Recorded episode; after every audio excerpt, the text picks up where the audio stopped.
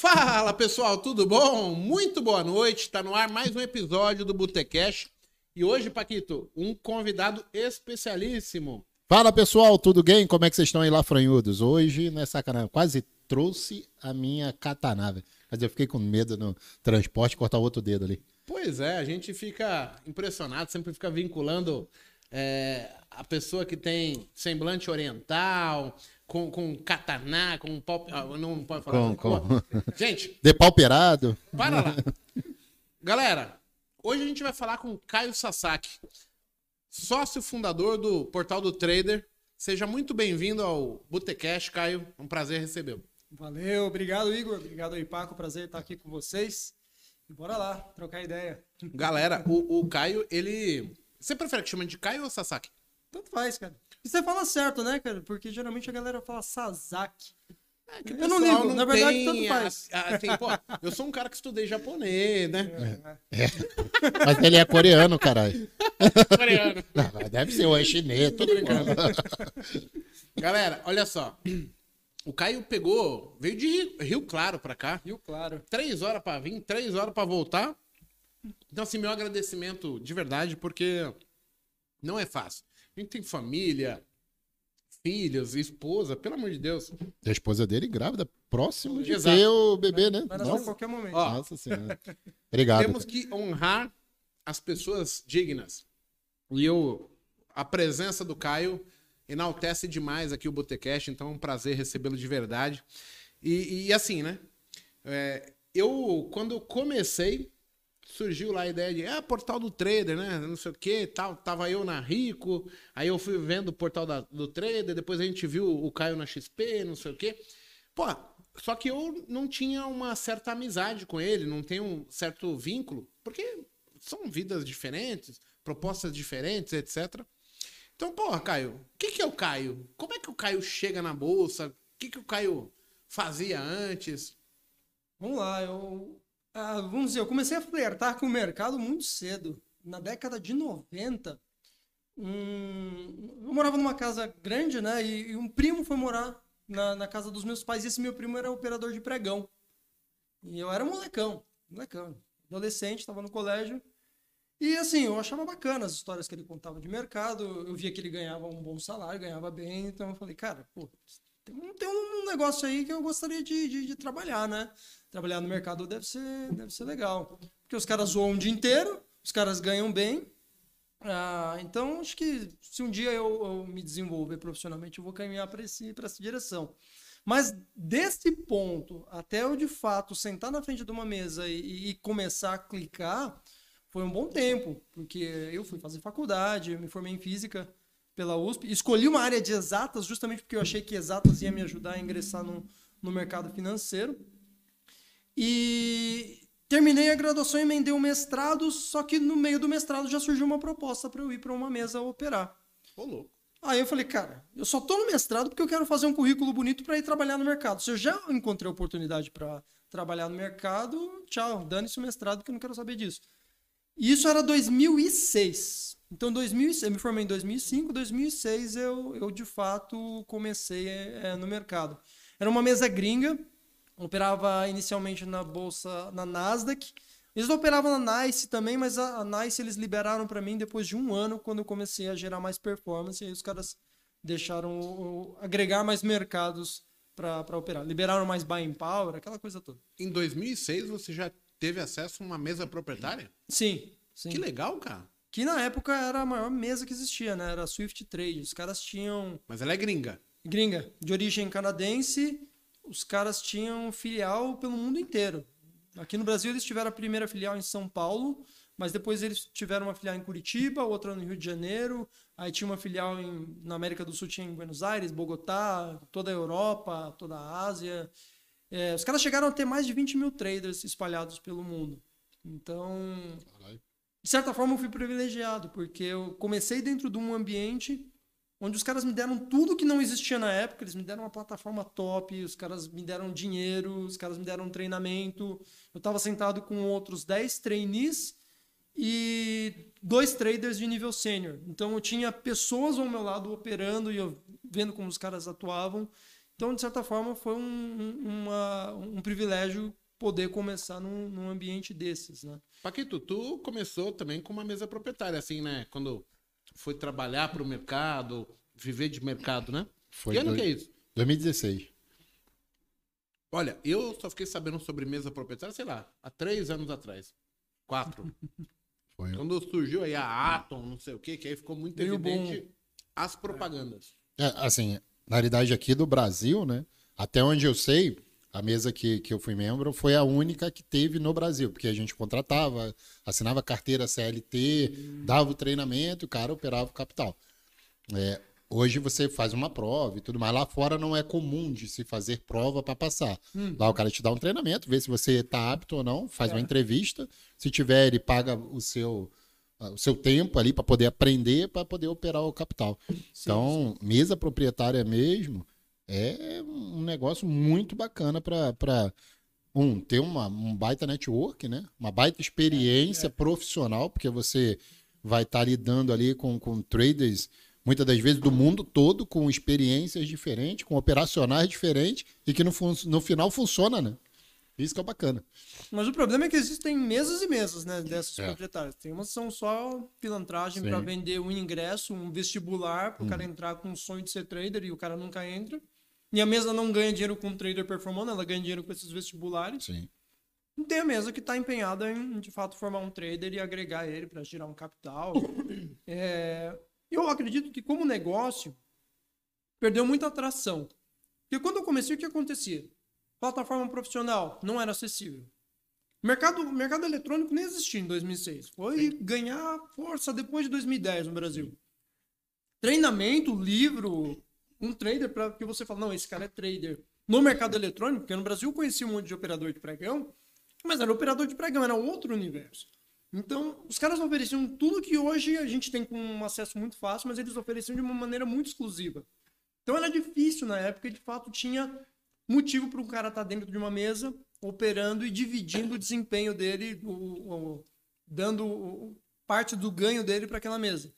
Hoje em dia, como negócio é horrível, porque você treina muito um cara, demora a formar um trader Sim. consistente, O cara vai embora. Aí o cara vai embora. Exatamente. Quando o cara fica consistente, ele fala: Meu, por que, que eu vou dar Meu 10% do meu dinheiro que seja para esses caras? Se com mil reais eu já tenho um lote ali para operar um, um mini contrato, fazer meu dinheiro e multiplicar e, e mandar bala. Então eu acho que hoje em dia, como modelo de negócio, é algo muito difícil de, de fazer vingar. assim. Você tem Pro, que. pro pessoal de casa entender, né? A gente vive no Brasil, né? Então você tem que lembrar assim, o cara vai, ele investe no teu educacional, ele te dá tempo de tela, experiência, mostra o que funciona, te conduz ali a, a gerenciar risco, etc. Beleza. Você sai o primeiro mês positivo, segundo, terceiro, no quarto você fala assim, porra, por que, que eu tô dando, sei lá, 50% do que eu tô operando pra mim? Por mais que o dinheiro seja da empresa. Hum, Mas o cara faz uma conta básica e larga. Por isso que a grande maior parte das pessoas hoje, é, das mesas, focaram em vender o vestibular. treinamento, o vestibular. O treinamento. E aí, assim, tem muito a ver com a postura do cliente final, né? Da proposta do cliente final.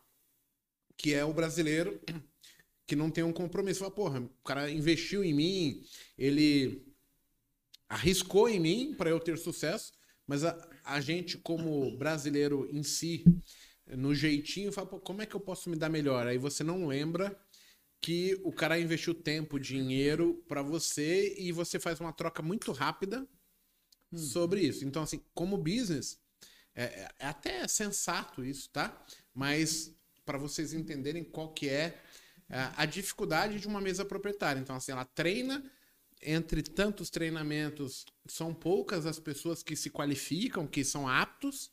E sempre foi pouco, tá? Eu falei Sim. que eu comecei de uma maneira muito privilegiada, mas eu vi passarem 50 trainees. No mesmo esquema, você começava recebendo um treinamento, uma plataforma top, é, buying power, dinheiro para operar de verdade. Você não... Era um processo seletivo. Você precisava passar por uma entrevista e o cara sentir que você tem um mínimo de inteligência para estar sentado ali. Mas fora isso, você não precisava pagar para estar ali. E mesmo com toda essa mordomia, vamos dizer assim, dos 50, eu vi cinco baterem as metas na mesa e permanecerem lá. Fui eu e mais quatro. Inclusive, um deles foi quem futuramente se tornou meu sócio no, no portal do trader. Que legal. Um dos cinco que bateram meta. O cara era bom, o cara sabia o que fazia no mercado, entendia de mercado, então. Você vê que mesmo com tudo isso, ainda assim, você precisa de fato dar o sangue para conseguir performar. Não é um negócio trivial, não é uma formulinha de bolo. E tu precisou ir lá pra fora ou não? Não, Não. eu operei Tu fez- o tempo todo, é, ficava ali no, perto da Paulista, o escritório dos caras. Ah, então tu ficou dentro de um escritório com outros traders. né? Sim, sim, sim. Era uma época de. Os monitores eram de tubo. De hein? tubo, né? U- Uma pergunta pessoal minha, assim. Hoje, macaco velho, tá com 20 anos de, de estrada quase. Uhum. Você acha que essa experiência que você teve ao lado dos, traine, é, dos trainees e também dos mentores ali, do, dos profissionais traders mais é, gabaritados, isso formou você, lapidou você de uma maneira melhor? Ah, com certeza. Tem, tem os prós e os contras, né? Eu comecei numa época em que ninguém queria vender a ideia de, de ser trader como, como um estilo de vida que você quer que fosse. A galera que operava, operava e aquilo era o trabalho dele.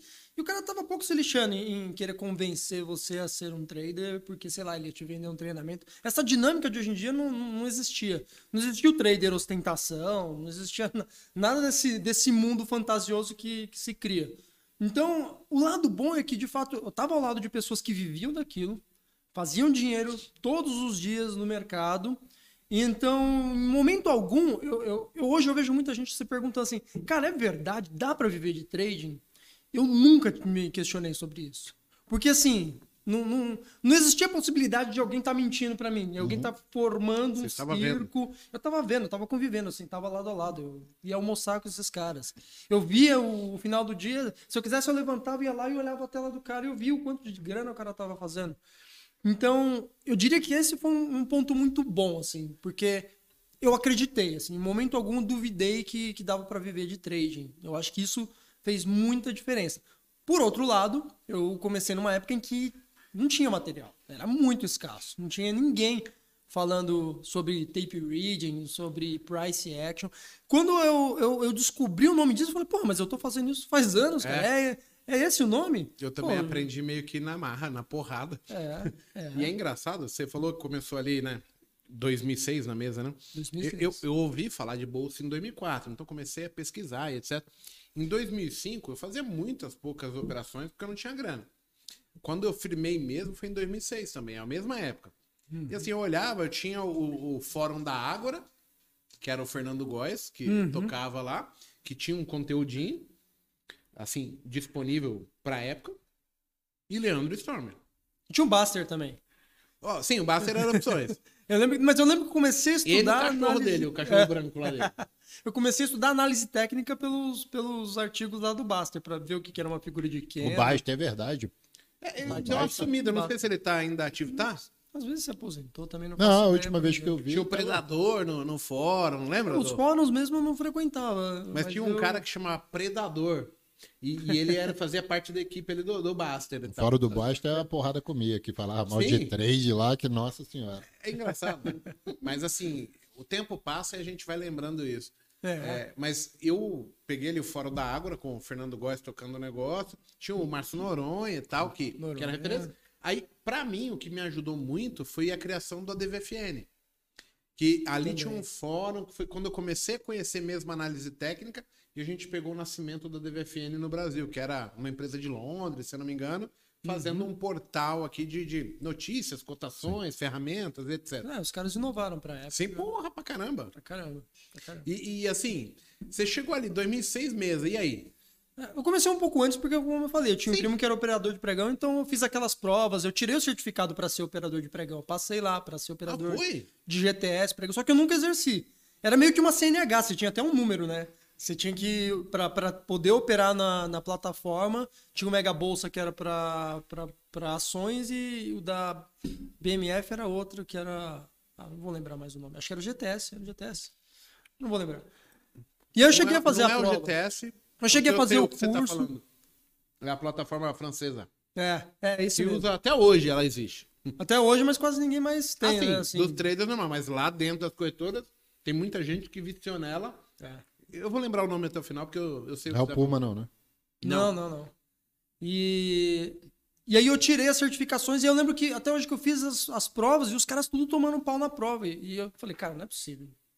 Esses caras estão tomando pra- pau numa prova dessa aqui para tirar uma certificação, que não era difícil. Era, a própria bolsa te dava o curso preparatório e a própria bolsa te dava a prova. Tipo, o cara basicamente falava o que você tinha que responder, na... te ensinava, obviamente, mas eu falei, cara, não é possível que eu não vou encontrar um espaço nesse, nesse mercado. Então, em 2005 eu já comecei meio que estudar, mas, como eu falei, até eu sentar e clicar foi em 2006. Ali eu foi quando eu de fato comecei a, a- a operar já no mercado. E a parte boa é que eu comecei direto no trading já. Já comecei direto na plataforma e, e armando operação, acertando, errando, apanhando. Foi- Foi um, eu diria que uma coisa assim, bem positiva. Eu comecei de maneira bem intensa, com os caras cobrando bastante, muita meta por, por, por operar, por tomar risco e, e aprender desse jeito. Então, su- sua curva de evolução ali foi curta, digamos curta, assim. Foi curto. Porque Cara, caiu já junto com os tubarões, né? Sim, tanto é que uma coisa muito curiosa. Eu, eu não tinha nenhuma experiência de mercado. Só que assim, eu tinha saído da USP e, queira assim ou não, são três letras que eu sempre falo, abrem portas. E aí o, o cara que me entrevistou, ele falou assim, cara, você não tem nenhuma, nenhuma experiência de mercado. Qual que é a tua expectativa de, de ganho daqui a um, um ano? Eu falei, eu vou estar ganhando 10 mil reais daqui a um ano. E 10 mil reais em 2006 era um puta salário. Era um puta salário.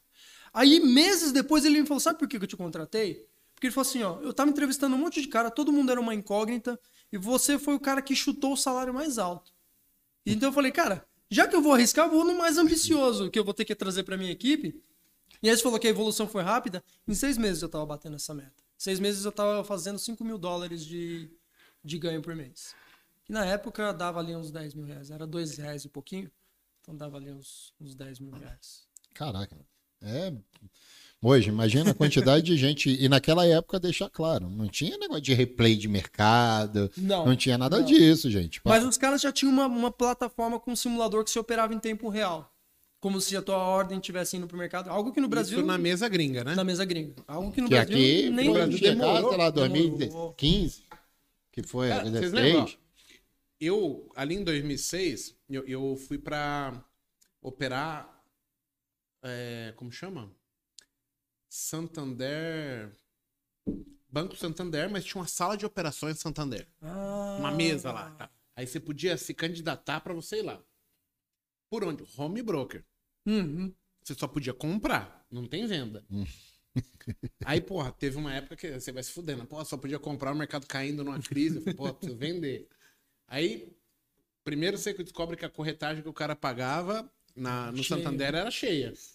sem desconto, sem refresco. Eu ganhava dinheiro mesmo assim. Aí, porra, vi que tinha título. A Easy Invest, na época. Corretora título de valores. Você- na época era 10 reais por ordem, mas se você gerasse 100 ordens no mês, você não pagava mais corretagem. Eu zerava aquilo num dia. Um dia eu já não pagava mais corretagem. Cara, Aí vem a crise, porra, preciso vender. Aí a, a- a título, eu, eu acho que até hoje não deve fazer venda. Mas demorou demais. Aí eu falei assim, pô, preciso ir pra outra corretora. Aí eu fui pra Interfloat. Aí na Interfloat eu conheci o CMA Séries 4. Broadcast. Que ano que você foi pra Interfloat? Acho que foi 2007, 2008. 2007. Eu fui pra Interfloat em 2009. 2007, 2008. Aí eles tinham uma sala de traders também, tipo o que a gente tem aqui no Cowork, que os negros ficavam operando. Eu falei, nossa, que fantástico isso aqui. Só que o cap de corretagem pra estar lá era 10 mil reais. Você tinha que gastar 10 mil reais de corretagem pra se candidatar a ir lá. E não tinha vaga. Não tinha vaga, exatamente. Eu fui lá e não tinha vaga. Eu fui lá em 2005. Antes de eu ser admitido nessa mesa, eu, eu- bati lá, os caras me E eu apresentaram. nunca entrei nessa sala aí, porque não tinha. nunca deram vaga pra mim. Porque assim, eram os malucos muito antigos, que jo- eh, geravam pra caramba. Então assim, eu sabia que tinha, mas a- na Interfloat eu passei a, a, a- a ter a possibilidade de vender. Ah, meu, com CMA Séries 4. Aí eu falei, pô, cara, vocês têm que ver o que é o CMA Séries 4. A empresa não tem mais plataforma hoje. É. Morreu. O Estadão tinha um broadcast, que também não tem plataforma hoje. Olha que engraçado. Como o mercado foi mudando. As coisas voam, mudam pra caramba, cara. Porra, e. corretagem a 4 reais mini índice. Que eu peguei. A gente pegou, né? É, depois eu fui pra reais Tove. Porque a Tá TOV era 5 pila a corretagem, lembra? É. Eu pagava, acho que era R$22,90 na Interfloat. Ah, O cara falou 5, eu falei, pô, A mais B é a mesma troca que o cara faz na mesa proprietária. Exatamente. Eu fiz de corretora, eu falei, porra, R$22,90 pra comprar R$22,90. Não, um 5 é melhor. E foi indo, indo até zerar a corretagem. Até zerar. Isso é muito incrível, porque assim, as pessoas não vivenciaram. Porque assim, a dificuldade eu acho que você também teve, né? Você vai contar e tal. Tipo, enfrentar os demônios que atormentam a vida de um trader, né? que eu acho que é até interessante, porque assim, mesa proprietária, trader, é, sucesso, vitória, derrota, isso é incrível. Porque eu acho que profissão nenhuma estressa a gente ao ponto aqui, né? Eu, eu conheço pouquíssimas profissões, né? E eu colocaria ali a, a do médico, que eu acho que ele tem uma responsabilidade eminente maior que a nossa. policial e bombeiro. Pode ser, também. Mas assim, ó, médico, o cara fala, porra, chegou uma criança, vai Ah. viver ou vai morrer a criança? Pô, pro cara deve ser foda lidar com aquilo. Porque de repente do que sai no exame ele já fala, fudeu, isso aqui é muito difícil, mano. E aí ele tem que falar, não, peraí, eu vou fazer meu melhor, eu tenho que fazer o procedimento que eu aprendi, eu tenho que ser coerente e tal. Policial é a mesma coisa, o bombeiro também. Pô, tá pegando fogo, eu tenho que entrar dentro daquela casa. Como é que eu vou fazer? Com treinamento, com as técnicas que eu aprendi, eu vou lá e eu vou cumprir minha missão. Mas conta aí. Você chegou aí, 2006, mesa proprietária, foi... Como é que você descobriu que você precisava sair, etc, daí? Cara, 2006, vamos lá. Eu, como eu falei, eu tava performando bem. Chegou o início de 2007, o mercado começou a ficar muito estranho.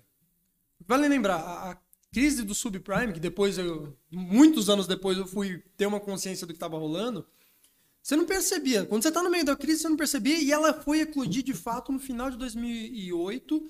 Só que assim, em 2007 ela já estava dando bandeira. Tanto é que o mercado norte-americano marcou topo em 2007. Aqui no Brasil foi marcar topo em maio de 2008. E eu fui, eu fui sair da mesa no, no final de 2007.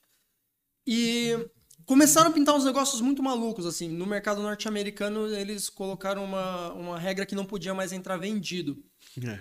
Porque as ações começaram a cair e eu não tinha sacado ainda. Como eu falei, no meio do furacão eu não tinha percebido ainda. Ninguém tinha. Eu só tinha percebido que eu não performava. Eu não performava, eu não estava performando e tudo que eu fazia não dava certo. Aí eu achava um jeito de começar a performar de novo. Eu falei, ah, agora eu, eu peguei o ritmo de novo. Aí passava uma semana, aquilo que eu tinha aprendido já não estava funcionando mais. E eu demorava mais umas duas semanas para me adaptar. Aí veio assim aquele aquela necessidade de sobrevivência. Eu pensei, cara, se eu continuar aqui, eu tô fora do mercado. E nisso já vinha sendo cantado um bom tempo para ir para uma corretora brasileira, que era na época a Intra, Intra Corretora. E eles precisavam de alguém na área de fundos para para ajudar lá a tomar decisões e, e os caras é, sabiam que eu era rápido de boleta. Não sei porque os caras queriam alguém rápido de boleta e beleza, fui para lá. Ganhando um salário ridículo, mas eu- uma coisa que eu sempre botei na minha cabeça, assim, eu não tô aqui para ganhar salário no primeiro momento, eu tô aqui para aprender. Então daqui a, a um Seis ano meses vai ser diferente. é, daqui a um ano eu decido. Não é que vai ser diferente que eu vou estar bem, mas eu pelo menos vou ter base pra falar, cara, dá pra prosseguir, eu vou pular fora porque isso aqui não, não dá pé. E foi o que eu fiz. Eu fui pra lá. Foi, eu acho que uma das coisas mais acertadas que eu fiz, porque eu aprendi pra caramba, mas pra caramba, assim. Eu aprendi a mexer no terminal Bloomberg, eu aprendi o que era análise fundamentalista, eu aprendi o que era ação brasileira, porque ação brasileira é um bagulho bizarro. GLS. GLS, eu falei GTS. GLS. Acho que era isso, GLS. Tava aqui vendo. E aí é, eu fui pra. Aí, a, a- a grande sacada foi o seguinte: quando eu fui pra, pra Intra, eu fui pra área de gestão, e era legal lidar com gestão, fundo, clube. é, e aí ela foi comprada pelo Citibank. E quando ela foi comprada pelo Citibank, a minha área foi extinta, porque parece que o Citibank ele tinha já uma área de fundos e ele não podia ter uma outra área dentro da corretora, então a minha área foi extinta. E aí eu fui parar dentro da mesa. O meu chefe foi mandado embora, o gestor. E o banco é um negócio mais engessado. E aí eu comecei a não gostar muito. Falei, cara, vou ficar aqui na mesa, velho, recebendo ordem para ficar repassando. Eu não quero. Eu quero, eu quero operar. Pelo menos na mesa eu tinha uma- um papel estratégico. E nisso eu vinha recebendo os convites para ir para Interfloat. Aí foi até curioso, porque nesse meio tempo, o que aconteceu? Os caras, é, a, mesa, as, as carteiras dos clubes ficaram órfãs. Eu fiquei lá sozinho, toda a minha área foi embora. Eu, como era o cara mais júnior, eu fiquei sozinho. Eu falei, vou começar a girar essa porcaria. Eu comecei a girar no day trade, girar, girar, girar, girar. E aí eu lembro que os caras deixaram assim as, as- os clubes mais toscos que tinham, que eram os últimos do ranking da corretora. E os dois, três meses que eu fiquei operando, eu botei os clubes em primeiro do, do ranking interno da corretora. Tinha uns 30 clubes, mais ou menos. Hoje ninguém fala mais nessa história de clube Não, ninguém fala mais de clube. Quando eu cheguei, nossa, você não quer montar um clube? É. Quando o Citibank chegou e entrou, os caras falaram: o que, que você tá fazendo, cara? Você, você é operador de mesa, você não pode estar gerindo uma carteira de um clube. Aí tiraram de mim. Só que nisso, como eu já tinha gerado performance, eu imprimi aquele calhamaço de performance. E aí, quando me chamaram para Interfloat para fazer uma entrevista para entrar na área estratégica da Interfloat, eu levei e falei, cara, ó, eu sou bom, cara. Eu- olha aqui o que, que eu fiz. Em três meses eu, eu mudei o ranking fazendo day trade em Vale, porque era o que tinha mais liquidez na época. E aí eu fui contratado para integrar a equipe de, de especialistas da Interfloat. E ali foi meu segundo salto. Por quê? Porque até então eu aprendi muito sobre o mercado brasileiro, só que na Interfloat eu tive a primeira oportunidade de pegar aquela teoria de análise técnica, aquela coisa toda, e aplicada ao mundo trader, porque a Interfloat era uma corretora só de trader. Sim. E só de trader que vivia de trading. Não era qualquer trader, era trader que vivia de trading, era caras que viviam daquilo. E ali foi o segundo salto, porque foi onde eu comecei de fato a aprender é, aquilo de maneira mais aplicada às operações de, de curto prazo. E aí, tipo, permaneci um bom tempo na Interfloat ali como, como estrategista. Tanto é que em 2011, isso foi em 2009 quando eu entrei, em 2011 a Interfloat foi comprada pela XP Investimentos. E aí, a essa altura, eu era o chefe da área de análise da, da Interfloat. aí, Você foi junto no pacote. Fui junto no pacote e me tornei Deixa eu te gerente. fazer uma pergunta ali. O, o pregão de é, Viva Voz, ele acabou quando mesmo? 2009, meado, 2009, junho de 2009. Então, assim, eu fiquei ali 2007, 2008 na Interfloat e tinha muita gente que, pô, eu, eu, eu era sedento pra sentar na cadeira daquela. Tinha umas 100 posições dentro da Interfloat. Não tinha vaga, mano. Falei, caralho, todo Uhum. Mundo deixa 15 conto aqui, 10 conto. E eu rodava 10 mil e o cara não me aceitava, mano. Não tinha lugar. Aí eu falei, puta que pariu, que merda, né? Mas assim, naquela época, os caras que estavam ali, lá no pregão, eram os caras do Viva Voz, os caras que tradeavam mesmo o mercado. Tinha cara que operava maior que institucional. Exato. Isso é muito interessante.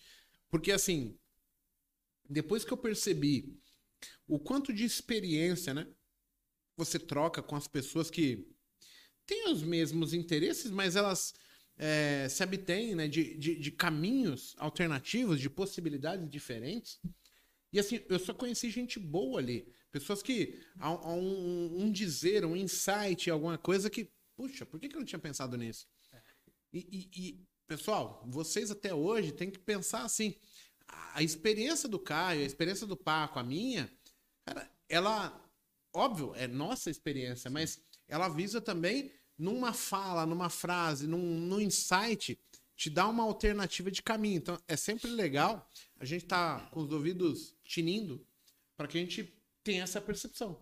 A gente acaba encurtando um pouco da jornada do cara, né? Porque, Oh, pô, com certeza. com cara, a certeza. gente, já, a gente já trilhou e a gente costuma brincar, né? A gente passou no meio da roça. É.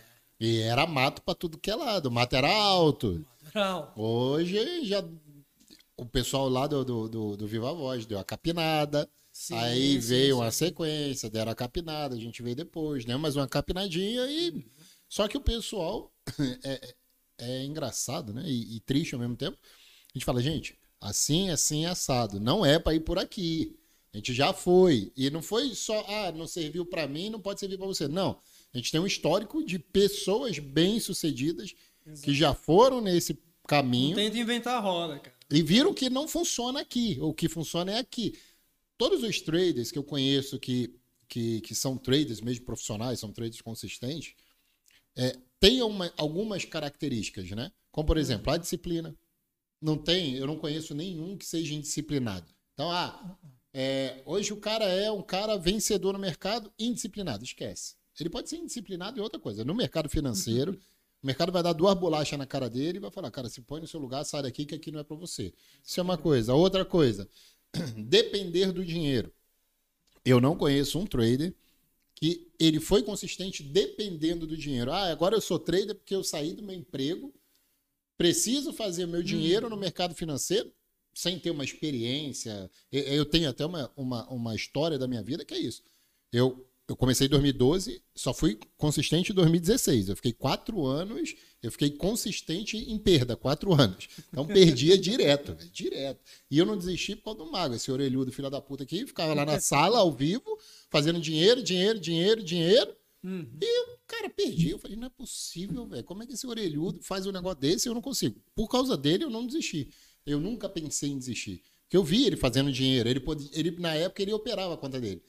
E eu falei, cara, não é possível. Aí a gente criou uma, uma amizade e tal. Eu fui entendendo a maneira de um, do comportamento de um trader profissional e foi adaptando. Só que tem gente que, porra, o que tu fala pro cara, não vai por aqui, não faz isso. Aí o cara, Tem muito, cara, mas tem muito. o, Vi isso acontecer. o cara vai. fa- Você deve passar muito por isso com seus alunos. A gente passa aqui. Tem a, ó, vou contar um caso, mas não vou falar quem foi. Tinha um cara que ficava do meu lado. Do meu lado. Uhum. Eu botei trava na plataforma dele. Eu falei, cara, sendo do meu lado, eu vou te ajudar. A gente, tipo, a gente pega amizade com as pessoas e acaba vendo o sofrimento da pessoa. Uhum. Fica aqui do meu lado. Eu botei a trava na plataforma dele.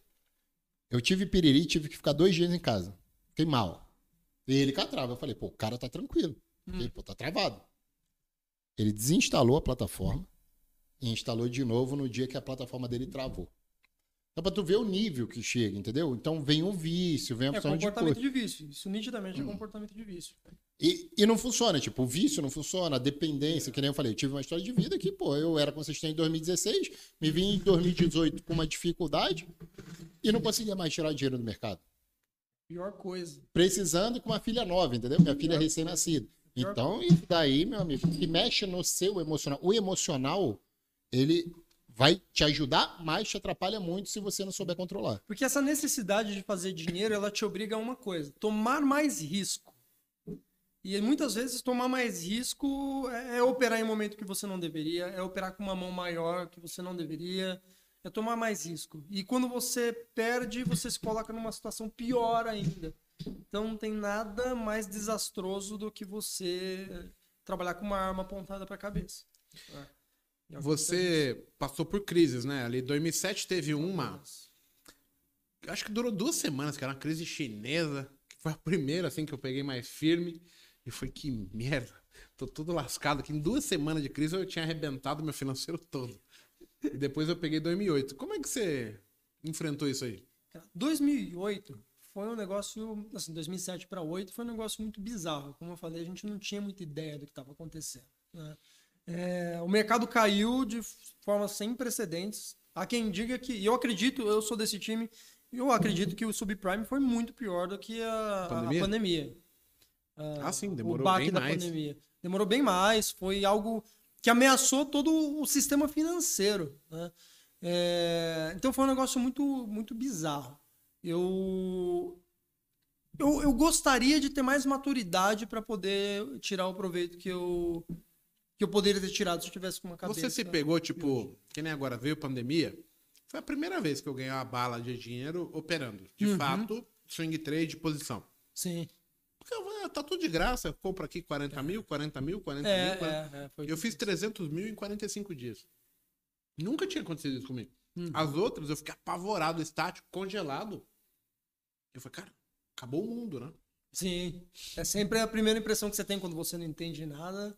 É, eu fiz a mesma coisa. Deu a, a, a- pandemia, eu saí zerando. Eu tinha muita grana em renda fixa, em fundos, porque era, era algo bom.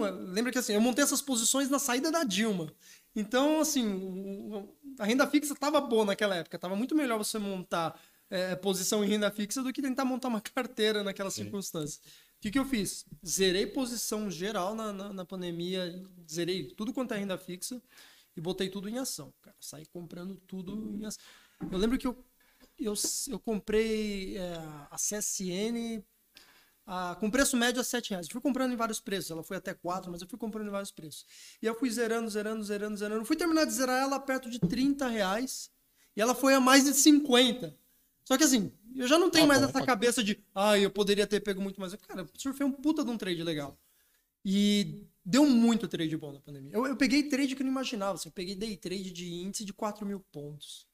Cara. Pô, a é- volatilidade estava insana. Não, volatilidade velho. insana. Insana. Num dia. E, e uma coisa que eu fazia, que eu já tinha sacado nas crises anteriores, eu saquei isso no Wesley Day, e aí eu falei, cara, quando o mercado chega no limite, ele dá uma primeira pancada e ele quica, né? ele não atravessa direto.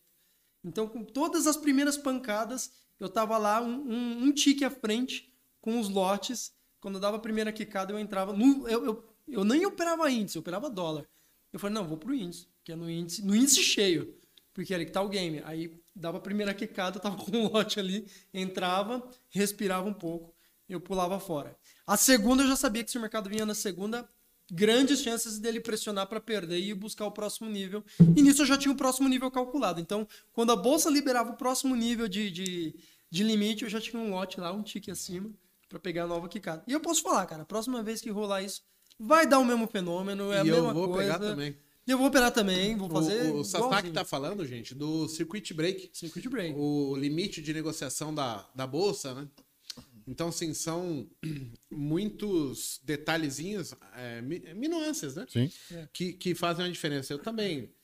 E aí foda-se a análise É. No técnica, Joesley- esquece. é, análise no técnica Joesley. Day- Aí tá mercado. No Joelho 10, o dólar travou na máxima, né? É, e aí, tipo, tinha um monte de lote comprando e ninguém querendo vender. E eu só aqui, pra comer o lotinho de 100 disponível, né? Só que eu falei, porra, não tem nenhum. Cara, do nada eu comecei fila ver- começou a emagrecer. Diminui, na que diminuiu, eu já puf, toquei junto. Mano, eu, eu peguei 40 pontos de dólar com 100 contratos, assim, muito rápido. É uma puta É oportunidade. uma puta oportunidade. Só que não dá pra viver disso porque acontece uma vez a cada 10 anos. É. né? Mas é assim, é o teu bônus. Você fala, ah, velho. Ah, tu já tomou ré com notícia? Já, já. Ah, Aqui é uma que, assim, foi homérica, assim. Essa. Eu tava operando na Bolsa Norte-Americana. Eu tinha já um buying power alto de 2 milhões de dólares. E eu tinha pego uma posição vendida em Apple. 2007, janeiro de 2007. Quando eles anunciaram que eles iam lançar um telefone que tinha iPod. Janeiro, o iPhone só foi lançado em junho. Uhum. Só que ele foi mencionado em janeiro de 2007. Eu tava posicionado na venda nessa hora. Cara, assim, eu, eu zerei, obviamente, tomei o stop, perdi o, o limite do dia financeiro. E eu falo que assim, ainda bem que eu zerei, porque senão eu estaria esperando a saída até hoje. É, porque, Porque, não, subiu, subiu. Eu lembro até hoje, estava sendo negociado a 16 dólares a, a Apple na época. E o iPhone, ninguém sabia o que era. A notícia que saiu é que era, a Apple ia lançar um telefone celular que tinha iPod. Era isso. E o iPod era a sensação da época. E, e- e o iPhone foi ser lançado de fato só em junho, cara. Só em junho. E esse stop eu fui tomar em janeiro. Tomou cheio, né? Tomei cheio. Não dá nem tempo, né? vendido. Não, cara, assim. Você tá vendido porque assim, a notícia sai, dispara, não cara, você é, estopa clica, primeiro e depois. Essa porra que deu é, merda. Eu, eu tomei. depois. Minha última quebra mesmo, uma quebra, quebra mesmo. Foi 2016. A primeira vez na minha vida que eu fui fazer martingueiro. Lembra, né? Tipo, vou fazer martingueiro nessa. Nome bonito, né, cara? Aí comecei. Primeiro comprando índice e vendendo dólar. Eu Fiz dois. Não precisava só um, né? Eu queria fazer dois. Eu mon- Montei posição compra e venda de índice. E eu tinha, eu lembro que lá na, na Clear, na época eu operava pela Clear, porque esse lá foi onde era de lá e eu tava junto com ele lá, então aí na Clear. Aí eu peguei a época que você podia arrastar aquele negocinho para dizer o que, que você queria de limite. Falei, tudão. Eu tinha CDB, tinha não sei o que, eu falei, tudão. Tudo. Já sei fazer. Nesse dia, eu perdi todo o meu dinheiro. Todo o meu dinheiro de- que tinha de trabalho, tudo estava ali naquele dia. Foi o dia que o Maranhão cancelou o impeachment da Dilma. Eu tava ganhando dinheiro. Ah, Naquele dia foi o dia que eu, assim, um dos dias que eu mais ganhei dinheiro no mercado. E eu olhei e falei, caralho, amanhã eu compro um carro zero, chupa. Agora isso aqui é martingueio, porra, na veia. Quase tatuei, né? Meu irmão, saiu a notícia. Na primeira porrada que deu, leilão. Eu olhei aquilo, eu falei, um papai do céu, contra. Aí eu falei, já sei, aprendi martingueio. Sai do leilão, o que que tu faz? Compra mais. Dobra a mão, pô. Aí dobrei a mão nos dois. E já, outro leilão. Aí, pum. Aí eu lembrei só do mago falando assim. Quando tem quebra de, de, de alguém na corretora, toca a sirene. Eu falei, puta que pariu, tocou minha sirene naquela porra. Eu lembro a cor da minha cueca até hoje desse dia, pra tu ter ideia. É, você ficou marrom depois. Engraçado, mudou de cor. É, O que aconteceu ali? Depois, não podia. O Maranhão estava como interino, não sei o que, ele não podia ter feito aquilo e foi tudo a favor. Mas foi, eu acho que foi a experiência que o Papai do Céu botou na minha vida para mostrar o seguinte, cara, não faz isso. Que não dá certo. Você pode ganhar, ganhar, ganhar. No dia que você perder, você vai perder É, tudo. é isso. E aque- aquela notícia, tanto é que a notícia em si, ela. Quando ela vem contra você e você não sabe o que você faz, se você travar, ela pode levar todo o seu patrimônio, óbvio, dependendo de como você configure isso dentro da corretora, mas ela vai levar teu patrimônio todo assim. não- tu não sabe nem o que, que é. Quando tu vai tentar procurar no G1, já deu lá 3 mil pontos do índice pro lado, 200 pontos no dólar pro outro, e tu não sabe o que, que vai fazer. Então, E, e É, não é só zero, por- Zero. não é só pela notícia.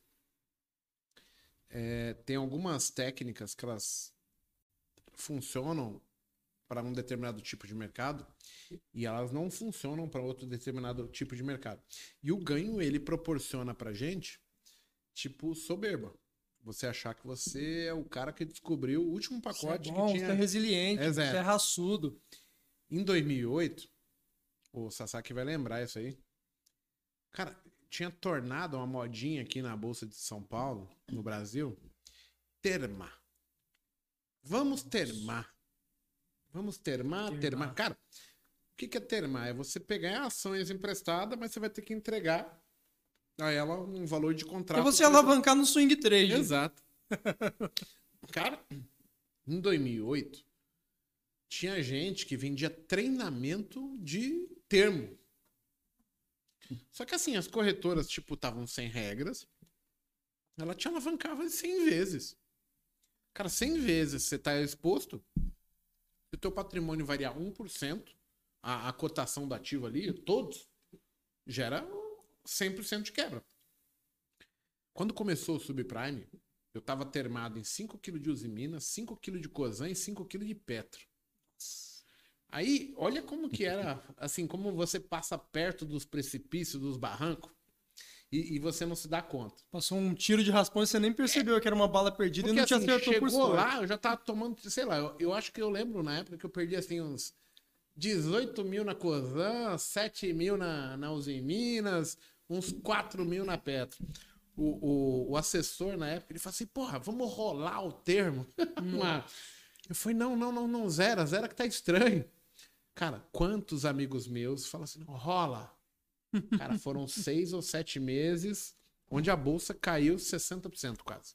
Só na, na Holanda, né? Cara, só que assim, é insustentável, dependendo do Sentou nível de posição que você tá, que Não, teve. quando você tá alavancado, não dá. não tem como. Não tem como. Então, assim, um detalhe separa você de ser um vencedor ou, ou um cara que quebrou. Por uma decisão errada, Errado. por não me- mensurar risco, entendeu? Por, por E- e- insistir, né? No... E falta de experiência. né? Assim, Sasaki, Eu- se você fosse pontuar risco, gerenciamento de risco na, na tua percepção, assim, sobre história de, de- de vida, experiência, etc., o que que significa hoje gerenciamento de risco para você? É um conceito, né? As pessoas acham que gerenciamento de risco é uma formulinha de bolo, é uma regra. É o tamanho do stop que você adota na tua operação, mas na verdade é muito mais um conceito. Quando você tem, sei lá, 100 mil reais, você fala assim, no day trade eu vou botar só 10 mil, você já está fazendo, de certa forma, uma gestão de risco. Você está limitando a tua possibilidade de perda num ativo mais alavancado. Ah, vou colocar o restante, não sei, em renda fixa. Você está fazendo, de certa forma, uma gestão de risco. Quando você estabelece um limite de perda por dia também, quando você estabelece um stop por operação, você está fazendo um, O tamanho uma, da sua mão, né? o tamanho da sua mão. Então, isso tudo é uma, é um- uma fatia de gestão de risco. Né? É, e as pessoas acham que gestão de risco é. é 3 um- para 1. É, é. Isso é aí. isso. Cara, o 3 3 pra para um. 1 é a pontinha do iceberg que tá para fora do oceano, né? Exatamente. É um tem que olhar o contexto para baixo que, pô, envolve até a tua é, Parte emocional, né? Emocional, mas assim, a tua participação nas execuções das coisas. E às vezes seria legal, assim, você pegar e poder bater um papo com os caras de teoria do portfólio, explicar um pouquinho da curva de Markowitz, o que está alocado ali sem risco sistêmico e o que está de fato tomando risco e como você pode compor uma carteira para atingir um ponto ótimo. Só que é um assunto chato pra caramba. né? E o cara que chega na bolsa ali, tipo, com o olho arregalado, não, porque eu quero treinar, eu quero boletar. O cara não tá nem imaginando O cara não sabe nem o que é gerenciamento, né? Vou clicar aqui. Ah, o gerenciamento de risco. Já parte do princípio de, porra, vou operar pelo celular. Já tem um gerenciamento. Se cair a tua internet, se acabar a tua bateria, como é que tu vai fazer o gerenciamento ali? Exatamente. Então, isso tudo faz parte de um gerenciamento de risco. Envolve muitas E o cara coisas, acha né? que é Vou isso operar na hora da notícia ou não? Tô gerenciando risco. Sim. Gerenciando risco. E as pessoas pontuam só como se fosse financeiramente. E não é bem assim. O nome já diz gerenciar risco, cara. Você não dormiu direito, você acordou de ressaca porque no dia anterior você foi num happy hour. Cara, se você não operar, você tá tendo uma incrível oportunidade de não perder dinheiro. Isso, isso por si só já é uma maneira de você evitar um risco desnecessário. Autoconhecimento é. É, o nome já isso- diz gerir risco. É, é, é isso. vai olhar e falar, hoje, meu amigo, É, minha não- mulher não dormiu risco. de calça jeans, tô fora. Tu sabe que isso pra mim é um problema. Mas tudo bem, pula essa parte. Vai. Tua mulher dorme todo dia de Todo- calça jeans. E você todo dia fala que Não tem du- como. duas horas. Por dia. Tem algo controverso aí nessa história. Você foi pra Interfloat e como é que foi lá? Cara, foi muito bacana porque eu tive a oportunidade de atuar ao lado de muito trader casca grossa. Os caras que eram ídolos, assim. O pessoal ouvia falar bastante e, e eu tive a oportunidade de, de conviver com, com algumas dessas pessoas, né? Alguns caras que meu primo falava da época da- do pregão. Ainda estavam "Meu, lá? Estavam lá. Claro. Pô, esse cara aí, uma vez, o, o institucional falou: eu vendo quina. O cara, eu compro quina. Eu vendo mais quina. Eu compro mais quina e eu compro mais quina. Institucional, não, quina é 500 contratos de dólar padrão. Aí o, institucional falou: não, não, não. Zerou aqui, Deixa não tem mais o que vender. E o cara peitava a institucional e era um trader pessoa física. Então, aí depois eu fui descobrir quem era esse cara, porque os apelidos, Bolsa de Valores, ninguém tinha nome, né? É todo mundo É só. Tinha apelido. apelido. Aí você fala, pô, esse é o fulano que falaram pra mim, que É bacana. o Kina, esse é o Kina. Então, assim, eu eu tive a oportunidade de, de ver muito cara e, e conversar com os caras. Tinha uns caras que eles eram gente boa, gente fina, tipo, e ganhavam dinheiro com umas coisas que você falava, como pode? O cara ganhava dinheiro arbitrando rolagem. Tinha um senhorzinho lá que. Ele me deu umas, li- uma das lições mais fantásticas, que ele falava assim, cara, eu não deixo mais do que 20 mil reais na minha conta. E eu achava que os top traders, cara, colocavam um, milhão. caminhão, é. Aí. E aí eu falei, uma vez um amigo meu que trabalhava no, no financeiro, ele falou, cara, é isso mesmo. Ele faz grana, ele tira todo mês e deixa só 20 mil de margem. Porque ele sabe que ele é uma das componentes de risco. Se um dia, por algum motivo, ele entrar em parafuso, ele não perde mais que 20 mil reais. E o resto ele foi alocando em outros lugares. E e detalhe, esse cara não perde.Esse cara, todo santo mês é um relógio. Ele fecha a conta bem positiva. Só que ele tira o dinheiro e deixa 20 mil. Aí o que, que eu falei? Pô, esse- e o cara era um velhinho. Eu falei, porra, esse cara já é velho, já tá na bolsa há décadas. Esse cara não tá fazendo isso de bobeira, assim, de bobo, de tonto. Eu não vou bancar o mais esperto que ele. Eu vou seguir esse exemplo. né? Então, até hoje, quando alguém fala, pô, Sasaki, quanto dinheiro? Eu falo, cara, na boa, tenho 20 pau na conta. Eventualmente eu tô indo um pouco melhor, tenho mais margem. Eventualmente eu tomo umas porradas, tenho um pouco menos de margem. Mas, assim, em geral é o que eu regulo ali. Eu não posso deixar muito mais grana porque já aconteceu de eu quebrar com esses 20 pau. E aí, se eu tivesse mais grana, eu poderia ter perdido mais do que 20. Então, aí esse é o momento, inclusive, que eu paro e falo, cara, e aí? O momento, day trade ainda é pra mim, por que, que eu errei, por que eu não errei? Tô com saco pra continuar com isso, é day trade, day trade ainda que eu quero pra minha vida ou não é? É um bom momento, inclusive, quando eventualmente essas coisas acontecem. né? Faz uns três anos que isso aconteceu. Então, faz- ainda bem que não, não voltou a acontecer, mas é, é, é bom, é bom, cara. Porque aí você fala, pô, tava no caminho certo, eu me fudi, mas eu não me fudi pra. Eu, eu, eu me machuquei só. Não, não alejei, não tô fora do jogo. 20 mil não representa nada do, do, do meu patrimônio. Então, é por isso que eu falo que é muito difícil eu quebrar hoje em dia com day trade, cara. É muito difícil. E principalmente porque eu aprendi a gerir o capital. Se eu começo a perder, eu vou diminuindo a mão, vou diminuindo a mão, diminuindo a mão, até o ponto em que eu opero com um mini contrato. Ah, mas um mini contrato não dá para ganhar dinheiro. Não dá para ganhar muito dinheiro, mas também Sim. não dá para perder. Você reconstrói a moral, né? A autoestima. E- exato. E, e quando você está operando com um mini contrato, quando você já é um profissional, você não está operando para ganhar dinheiro. Você está operando pra- entender. pra entender o jogo. E aí, quando você encontra o fio da meada de novo, você vai aumentando a mão. Não precisa aumentar de 1 para 30. Você aumenta no dia seguinte 2. Foi bem, no dia seguinte 4. Cara, que trabalho te dá a oportunidade de você dobrar o teu salário a cada dois, três dias de performance? Cara, é só isso. E os caras. E aí a oportunidade que eu vi também na Interfloat de ver muito cara grande quebrar. E como é que os caras grandes quebravam? Não, porque eu sou grande, cara. Eu sou profissional. Eu peito o banco, não vou diminuir. a mão. Arrogância, né? Eu não vou, não vou diminuir a mão. E esses caras todos não estão hoje no mercado para contar a história. Por quê? Porque nenhum deles teve a humildade de desacelerar na hora que eles deveriam. Então, isso me fez a- eu aprender também. Se eu quero continuar no mercado, eu tenho que aprender a, a diminuir o pace. Caiu um lenço. um lenço. lenço. É um lenço, gente. Ajustar. Quem botou esse copo aí também, né? Pô, caralho. Ajustar o que precisa ser ajustado, né? Ajustar. Precisa se ajustar. Porque, às vezes, que nem você falou, nós pegamos o mercado, que o mercado não é igual o tempo todo, ele é cíclico. Horas, a gente vai pegar um mercado de baixa volatilidade no final do ano, dezembro, janeiro, fevereiro. Horas com uma volatilidade bacana. Aí tu acha que é bacana de- o ano todo. Não, mas chega junho, julho, entra férias lá nos Estados Unidos, pai sai com filho, não sei o quê. Já começa a cair a volatilidade. Aí agosto, setembro, outubro tem eleição, que o pessoal não, pa, não passou ainda. Aí vem o mercado totalmente errático que sai um, um dado lá do, do, do Datafolha. Você É quer uma nada parada que, um me, que, que me dava uma alegria do caramba? Foi mudar o presidente do Banco Central, minha alegria acabou. O, o Tombini ele fazia muita intervenção em dólar com swap, vira e mexe o dólar, dava aquela chacoalhada e Sim. entrava em leilão. Quando entrava em leilão, o mini e o padrão descasava. Sim. Quando o mini e o padrão descasava, cara, era só alegria, era, era trade de 10 pontos de graça, assim, de 10 de graça, e com lote padrão, porque você casa 5 com 25. Não é, não é, não é uma operação pequena. Cara, eu chegava a Um lote do cheio com É. 25 do mini e eu casava ali três, quatro lotes do cheio com mini Tem do mini ali. e pegando 10 pontos porque descasava. Uhum. Aí veio o, o novo presidente, o RCN, e acabou ele, porque ele não, não é intervencionista. É. E por muito tempo eu falei, cara, já era, velho. Agora É o Campos Neto. é o que eu precisava. Quase, quase todo dia. Não, duas, três vezes na semana tinha leilão.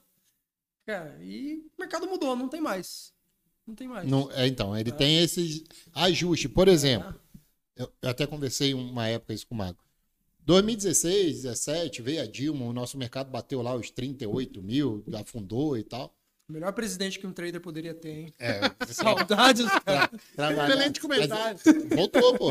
Ah, tinha a presidente, né? É. Mas, mas o que eu quero dizer? Naquela época, a gente gostava muito do scalp.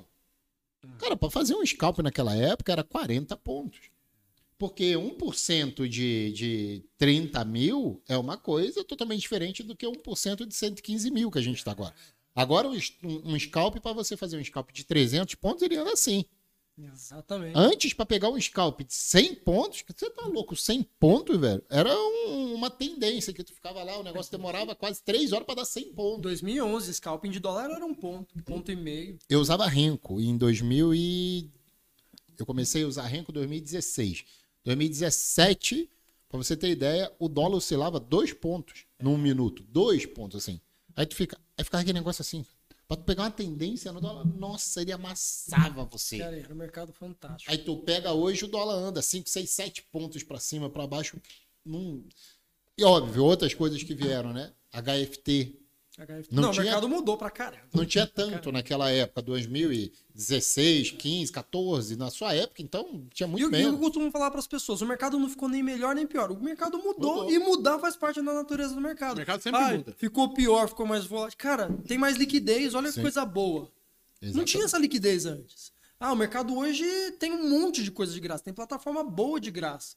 Não tinha isso antes, você tinha que pagar dois, Boa, três não. pau. É uma das melhores do mundo. É, Vamos dizer assim. É, é. Os Então, gringos assim- lá fora ficam babando pelo profit, irmão. Ah, pensei que fosse Exato. trade zone. Trade zone já foi. Exatamente. E, e assim, o mercado muda. Não é que ele ficou melhor ou ou ele ficou pior. Ele mudou, ele tá diferente, tá mais volátil, tá com mais liquidez, tem mais player, tem alguma regra nova. Isso acontece, faz parte do jogo. Tem que se adaptar, não É. tem jeito. E muda pra você, muda pra todo mundo. Não é que assim, nossa, o mercado me ferrou. Não é Não. pessoal, como algumas pessoas acham. Mas foi o que você falou. O mercado mudou. Hum. Tá uma semana que tu está vendo que o mercado tá diferente. Peraí, né, velho? Vou continuar a com a minha mão? Volta. a tipo, se mão. põe no seu lugar, entende, faz uma leitura. Eu tenho meio que uma regra minha que é o seguinte: se eu tomo três, três de lor na semana seguida, eu paro. Porque tem alguma coisa de errado. Aí eu pego a quinta e a sexta para fazer replay do mercado do dia que eu errei, Uhum. para poder rever o que eu fiz de errado. E aí na quinta e na sexta eu vou adaptando para ver, pô, o que, que mudou no mercado? Por exemplo, essa subida do índice, que tá aí há quatro dias subindo assim lá, fora, não tem, tem 10 mil pontos, não sai lá de 101 mil, 115. Tipo, não tem lógica, velho. Me diz assim, o que, que melhorou? Ah, aí o cara foi me falar hoje. Não, pô, é porque vai vir a, a redução do, do, do negócio do carro novo. Eu falei, cara, esquece, não tem nada a ver com o mercado isso. Não é o que está impactando para subir. Tem alguma coisa para sair. Agora, pode ser a redução da taxa de juros, alguma coisa que venha por aí que vai. É a macroeconomia, isso é fato. Sim. Só que sobe primeiro. O, o preço, ele sempre vem na frente de uma notícia, de alguma coisa. Expectativa. Tem alguma Expectativa. Ou, ou alguém sabendo de alguma coisa.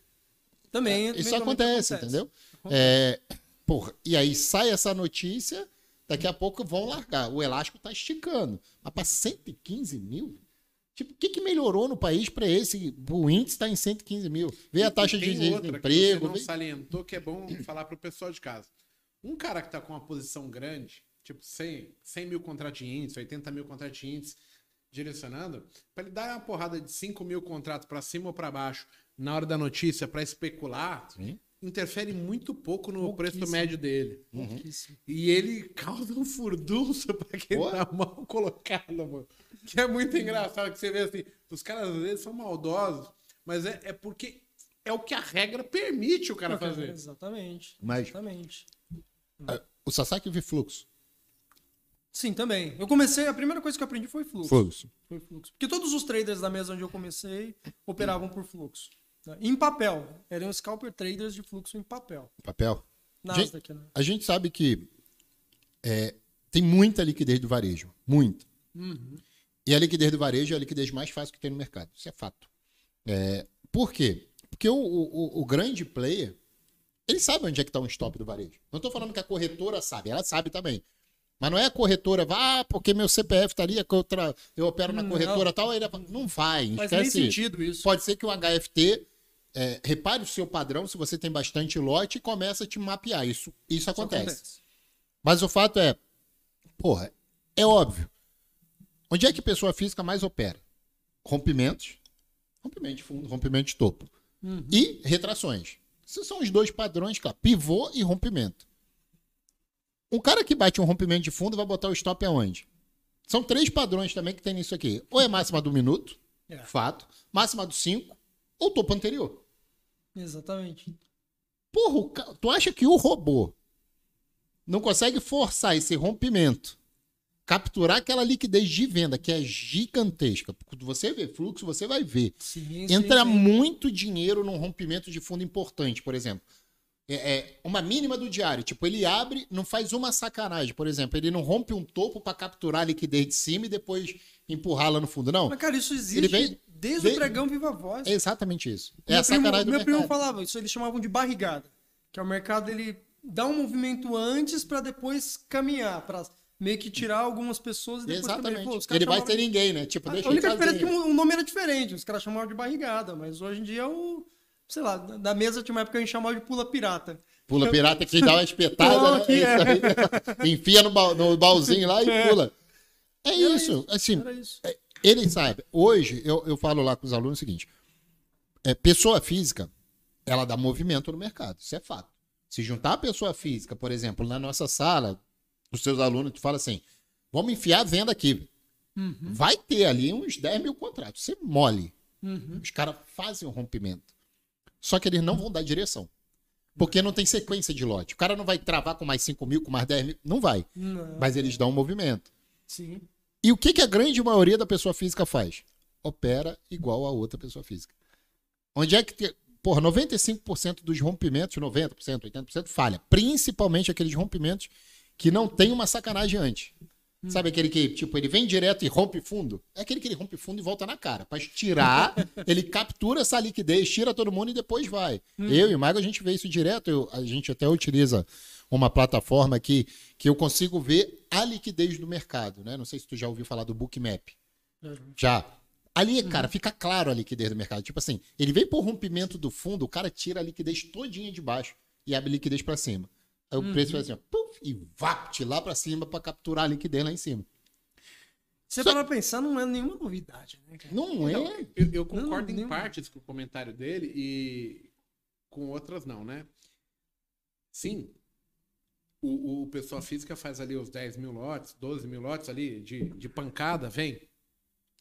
Só que, por exemplo, eu não acredito, por exemplo, que quando o movimento é direcional, na hora que vai romper o fundo, o cara fala, ah, vamos romper o fundo, aí romper o fundo ele.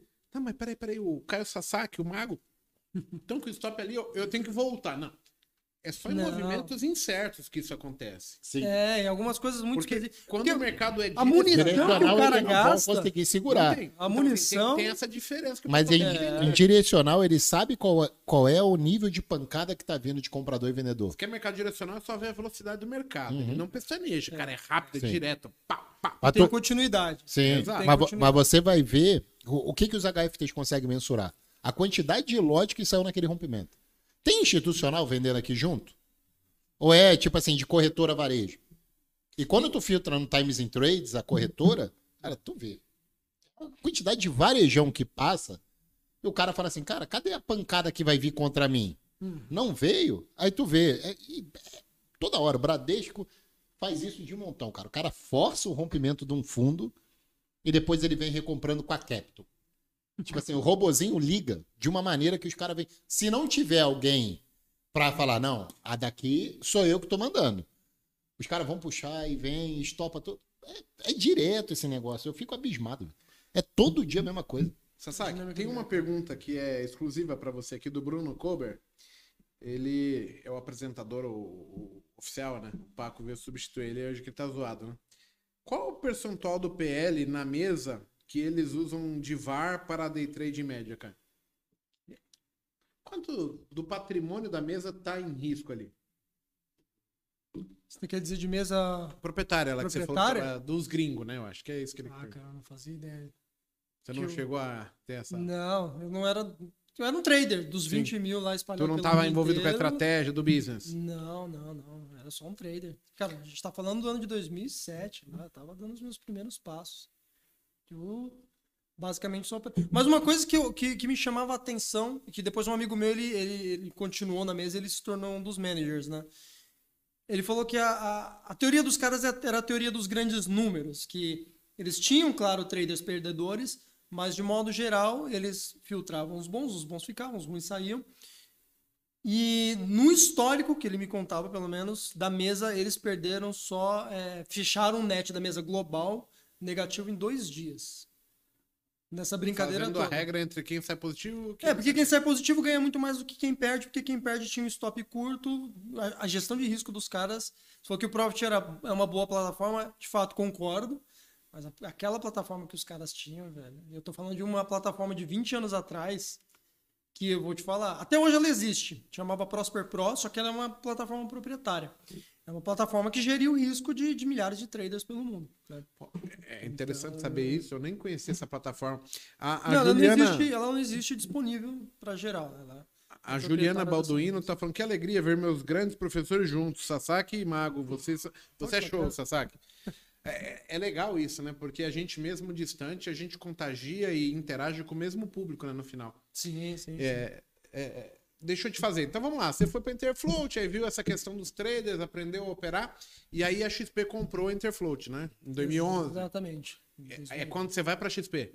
Foi quando eu fui para XP. Fui lá para Matriz, que na época era no Rio de Janeiro. Eu morei dois anos no Rio de Janeiro. Uma coisa muito boa da XP é que lá pela primeira vez eu tive contato com o varejo. O varejo de verdade. Porque até então a Interfloat, como eu falei, eram ex-operadores de pregão viva voz, galera que trabalhou em corretora e virou operador profissional. É, foi virar um trader autônomo a partir disso. Na Interfloat eu fui conhecer o cara que, sei lá, era feirante e foi para bolsa de valores. O cara era é, de outra área, nada correlacionada com o mercado e estava experimentando bolsa de valores pela primeira vez. E lá eu comecei a conhecer gente, porque antigamente você falava assim para mim, quem era trader, para mim era assim, trader é day trader. Todo mundo que eu conhecia que ganhava e vivia daquilo era day trader. E, e na Interfloat eu fui conhecer caras que faziam operações mais longas, de swing trade. Eu falei, caramba, então tem quem vive desse negócio e não é day trader? Pô, deixa eu entender um pouco melhor. Que inclusive, Foi quando eles trouxeram o, o Leandro Stormer, e aí eu fui conhecer o trabalho dos caras um pouco mais de perto. Ali eu, putz, mais uma vez eu tive um, um boom, porque eu. Abriu muita oportunidade, caramba. muita percepção. né? Pra caramba. Inclusive profissional. Aí eu comecei a entender como uma empresa de fato funcionava. Comecei a. Uma coisa muito boa, a, a a- XP ela tinha. A mentalidade que tinha na, na- na XP Raiz ali era uma coisa muito de empreendedorismo, de improviso e de usar a criatividade para você inovar. E ali, pela primeira vez, eu, eu comecei a deixar de pensar como funcionário para começar a pensar mais como um dono de negócio. Porque você era constantemente induzido a pensar como dono de um negócio. Você recebia uma área, você era meio que. Você tinha um micro business dentro da empresa para você gerir. No meu caso, eu era o gerente de uma área de análise voltada para o curtíssimo prazo. Então, eu cuidava de day trade em índice, mini índice, mini dólar, em ações, em opções. eh, se duvidar, se desse oportunidade, até em, em, em commodities. Geria pessoas, Tinha pessoas, exatamente, tinha equipe, e aí a coisa tinha verba, né? tinha verba. É engraçado. É, Aí você tinha que trabalhar umas campanhas de marketing, tipo, ah, você tem que bolar uma camiseta pra dar pra galera do. Cara, foi uma experiência muito bacana. E ali, tipo, eu diria que foi uma das minhas viradas de chave pra eu começar a pensar Você como um pegou a. XP ali, tipo, naquele, naquela mudança dela, né? Porque ali no subprime, a XP quase quebrou, né? Tinha muita proposta de escritório, agente autônomo que era errônea. E a própria XP reconheceu isso Uhum. e, e mudou todo o processo, né? Isso você viu ou, ou, tipo, não- por ser análise, você não. Ah, eu vivi muita coisa de perto ali. Cara, o Guilherme Benchimol, ele, ele entrava, sentava do lado. Falava que gostava da média de 9 com Ah, 21. ele- quando eu tava lá, ele também É. falou, "Não, pá, Você viu? Tá bonito o gráfico. É, ele comentava. Porque ele começou com circulava. educação, isso é legal. É, exatamente. Então, porra, ele é um cara fantástico, ele mudou a minha vida.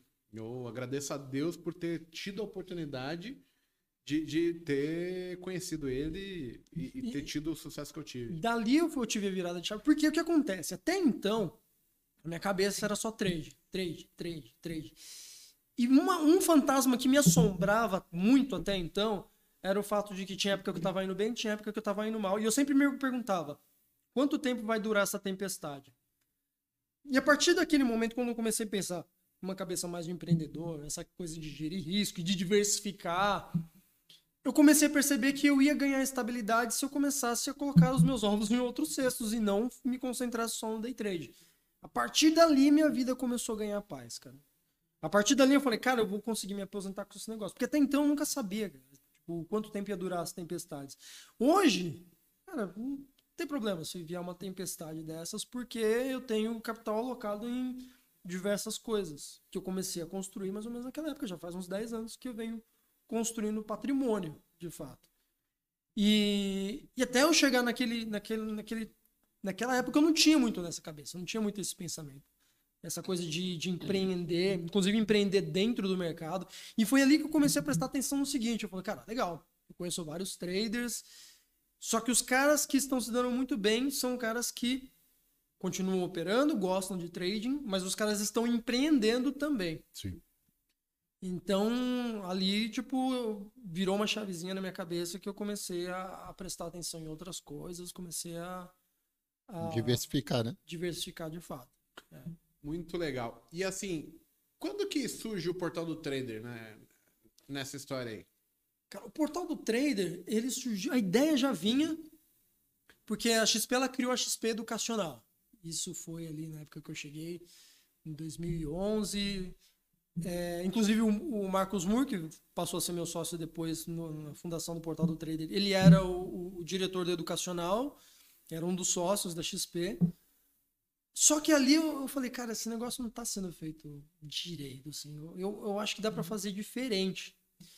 E eu tentava propor essas, essas, algumas das minhas ideias e não era muito bem aceito. A XP estava passando por uma época em que eles estavam se direcionando para uma outra área, dando um pouco mais de atenção para o institucional. O, o, o varejo ficou um pouquinho meio ali negligenciado. Eu falei, Foi cara, quando eu na Rico despontei. Porque eu Ah. via que a XP ela não conseguia vir de frente. A Rico apostou antes na, no, no varejo, no pessoa Exato. física, do que a XP. Exato. Muito louco isso. Eu falei, pô, a XP é a maior do mercado, mas tipo, não se mexe, né? No final ficava a Rico com o trade ao vivo e a Clear, que aí surfou uma onda de dois anos ali pra fomentar o mercado. É sim. engraçado. E aí foi uma época que eu falei, pô, eu tenho conhecimento técnico, eu tenho um baita networking de mercado, eu fiz um belo de um pé de meia, é, tá na hora de eu alçar voo solo de novo. né? Então foi aí que eu resolvi. A minha ideia não era nem fundar o portal do trader, a minha ideia era eu operar meu capital no meu cantinho ali, vender uma, uma ou duas consultorias por mês para quem eventualmente quisesse viver de trading. Eu ia lá, o cara sentava do meu lado, ia me ver operando e eu ia me ensinar meio que duas, três pessoas, não queria muito essa dor de cabeça. Mas aí o, o Eric, que é um dos sócios, na época ele também era trader, ele estava operando. E era muito legal que a gente chegava e se encontrava depois. Era você, né, com aqueles 5 mil lotes lá na, na ponta de venda. Que, pô, papel, você opera 5 mil lotes, 10 mil lotes. Que... Pô, era eu mesmo. Você era aquele com 4 Era eu mesmo. Caramba, você tomou uma invertida. É, putz, você viu? E a gente trocava uma ideia e a gente falava, cara, Igualzinho. você já reparou que essa nossa conversa não existe no mercado? O varejo tá vivendo uma coisa que não é a verdade. E é isso que a gente tá vivendo. Aham. Aí ele falou, pô, que que tá a gente criar um, um portal só para encher o saco desse educacional que tá vendendo esses cursos bunda de análise técnica? Ah, fechou. Daí a gente criou o portal do trader, meio que só para sacanear o, o universo educacional de faz de conta, com um negócio muito mais verdadeiro. E a gente tocou isso assim, de, e- e a primeira coisa que a gente fez, qual que é os, quais são os cursos de, de, de trader que tem? Ah, curso de análise técnica. Cara, vamos fazer um curso melhor que o de todo mundo e dar de graça. Fizemos. Aí eu lembro que a XP tinha um carro-chefe que era um curso de, de investimento em ações. Falei, porra, velho, cobrar pra ensinar a galera a investir em ações. Não, vamos fazer um curso desse, vamos dar de graça. Fizemos um puta curso top de investimento em ações, liberamos de graça. E ficamos rodando um ano assim, cara, um ano. Só que o que aconteceu? O dia que eu- a gente inaugurou a sala ao vivo do portal, a gente descobriu um negócio que ninguém sabia. Que dava pra transmitir ao vivo no YouTube. Era o Hangout, né? Ninguém Ah, sabia. Hangout, é. E a gente criou a primeira sala ao vivo de, de YouTube na época. Prim- Na primeira semana, tinham 100 caras já. Na primeira semana, numa época em que quase ninguém usava isso. E o que eu reparei, cara, os caras que estavam lá, os caras, operador de pregão Viva Voz estavam acompanha- acompanhando a gente. Os caras que eram lá da Interfloat. Os caras que eu falei que não tinha nome, era só apelido. Aí eu falei, cara, só uma galera pesada acompanhando a gente. E começou a crescer, crescer, crescer. Quando deu um ano, o portal do trader tava grande. E aí, tipo, começou a custar. Pagar servidor pra manter aquele site. Aí foi ela que falou, meu, não dá mais pra ficar com esse negócio aqui. De graça não De dá. graça, brincando, só porque a gente tá é, é, anarquizando o mercado. Vamos ter que, que monetizar. Aí foi aí que a gente é, resolveu criar um, um- um plano educacional. Foi aí que você saiu da Rico e a Rico foi lá e comprou, comprou gente assim. Eles falaram, cara, vocês não querem ser um parceiro nosso? Ah, beleza. E aí a, a Rico, inclusive, ajudou muito, porque aí ela veio injetando capital, que bancou todo o, o- o custo fixo. Foi aí que a gente começou a, a remunerar. A gente não tinha equipe, a gente foi lá, contratou programador, contratou uma galera e a coisa começou a ganhar mais corpo. E o negócio virou uma empresa. Mas até então, e a gente mantém um pouco dessa, dessa vibe até hoje, a ideia era fazer assim, cara, trazer um- um- a realidade para o plano do- do- das pessoas mortais. Porque até hoje rola muito um teatro. Hoje em Não, tem dia. muita tipo, gente que faz um- uma firula da porra aqui aqui. Caramba. Você fala, caralho, eu não consigo competir com os caras. Eu fico assim, Não. eu não tenho coragem de falar aquilo que ele fala. É porque, exatamente assim, o cara não faz de conta, ele é tão maior que o cara que opera de verdade, cara, que não dá pra você competir a verdade com a. Com, Com aquela história ali. É, é você contra o super-homem. Você é o ser humano normal ali, que corre numa velocidade de um ser humano normal, contra o super-homem, que faz coisas incríveis, que não existe, não é de verdade, mas faz coisas incríveis. E eu vou te falar uma coisa, eu como instituição, eu não vou querer, cara, o, o trader feio, operando de cueca ali na frente. Eu não quero o trader de verdade. Eu quero, Quero trader. show business, é É, eu quero o cara bonito, eu quero o garoto propaganda, velho. Eu quero o- um cara que vai me ajudar a trazer mais cliente, um cara que cativa. Sim. E não necessariamente o cara que é trader de verdade, ele é um cara carismático. né? Então, hoje existe o, o trader que tá ali operando de verdade e existe o trader de, de, de, de- de mídias sociais. É, um- é um mundo que eu acho que, pra quem tá chegando, de fato, ele é mais difícil nesse sentido. Tem mais material, mas ao mesmo tempo tem um monte, um monte de cara que você não sabe Quem é quem que é de verdade. É verdade. E os caras que surgem aí morrem. Que tu olha assim e fala, cara, cadê aquele cara? Não, não, não vi mais, sumiu. Não, não, detalhe. O que nasce e morre de gente. é, é, é.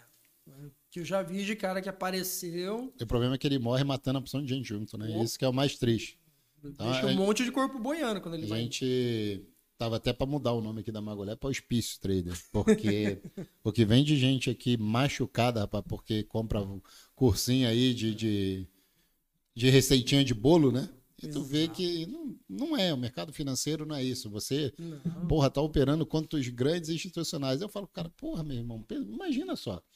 O grande institu- institucional acorda 4 horas da manhã para entender como é que tá abrindo o mercado, como é que foi a Ásia, como é que tá a Europa, a aber- pro- possível abertura de Dow Jones. Ele tem uma equipe de 30, 50 pessoas de Vai ler jornal, vai ler tudo para saber como é que tá a macroeconomia. Tu acha que você vai sentar 9 horas da manhã na sua cadeira, cheio de remela, comendo um pão com, cheio de manteiga, um café com leite cheio de açúcar, e tu vai ser trader profissional? Não leva mal. Não é assim que funciona uma profissão de trader. Tu pode até dar sorte no início. Mas tem muita gente vendendo esse ideal. Então, esse é o problema. E é entendeu? encantador. É, mas se tu olha, tu Quem fala, é que opa, quer, né?" quem é que não quer, né, velho? É engraçado isso, porque a gente fala com várias pessoas, né? O, o Sasaki também deve ter até outras pessoas que a gente não tem contato, mas a, a gente que, que é profissional sério do mercado, assim, que tá vivenciando as batalhas, é, vivenciando, principalmente com. Eu, eu, aqui a gente vivencia bastante com o nosso cliente, né? O cara vem tomar cerveja aqui toda quinta-feira, a porta é aberta. Então, assim, pô, o que tem de gente machucada, pessoas que, pô, às vezes não tem nem discernimento do que é mercado financeiro, mas já estão perdendo grana, que já foram iludidas, enganadas. E assim, a gente vai gerando só mais dificuldade perante o percurso que é obrigatório pagar de pênalti. Porque assim, cara, eu tenho que percorrer um caminho que ainda é meu. Ninguém vai dar essa experiência, né? A mesma coisa que você falar, pô, dois, três dias ali, meio zureta, vou diminuindo a mão e tal. Até você chegar a essa percepção, quanto de dinheiro foi, Sasaki? Você falando, peraí, eu amadureci aqui, filho. Ah, peraí, o buraco é mais embaixo. Vamos lá. É. Tira o pé do acelerador, pisa no freio um pouquinho, engata ponto morto aqui, fala, peraí, deixa eu ver o que, que tá acontecendo.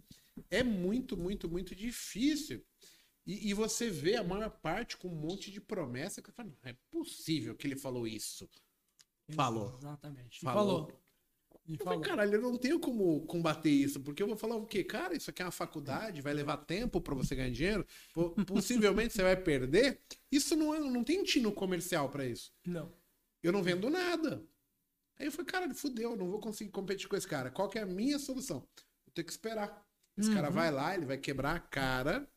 E depois, se ele for um cara que ainda tem alguma chance e ele conseguiu sobreviver, aí ele vai procurar quem são as pessoas Sim. sérias do mercado. É, mas um- uma coisa assim que a gente fala muito isso dentro do portal do trader, que a verdade também vende. Vende, Vende menos, mas vende. mas a verdade também vende.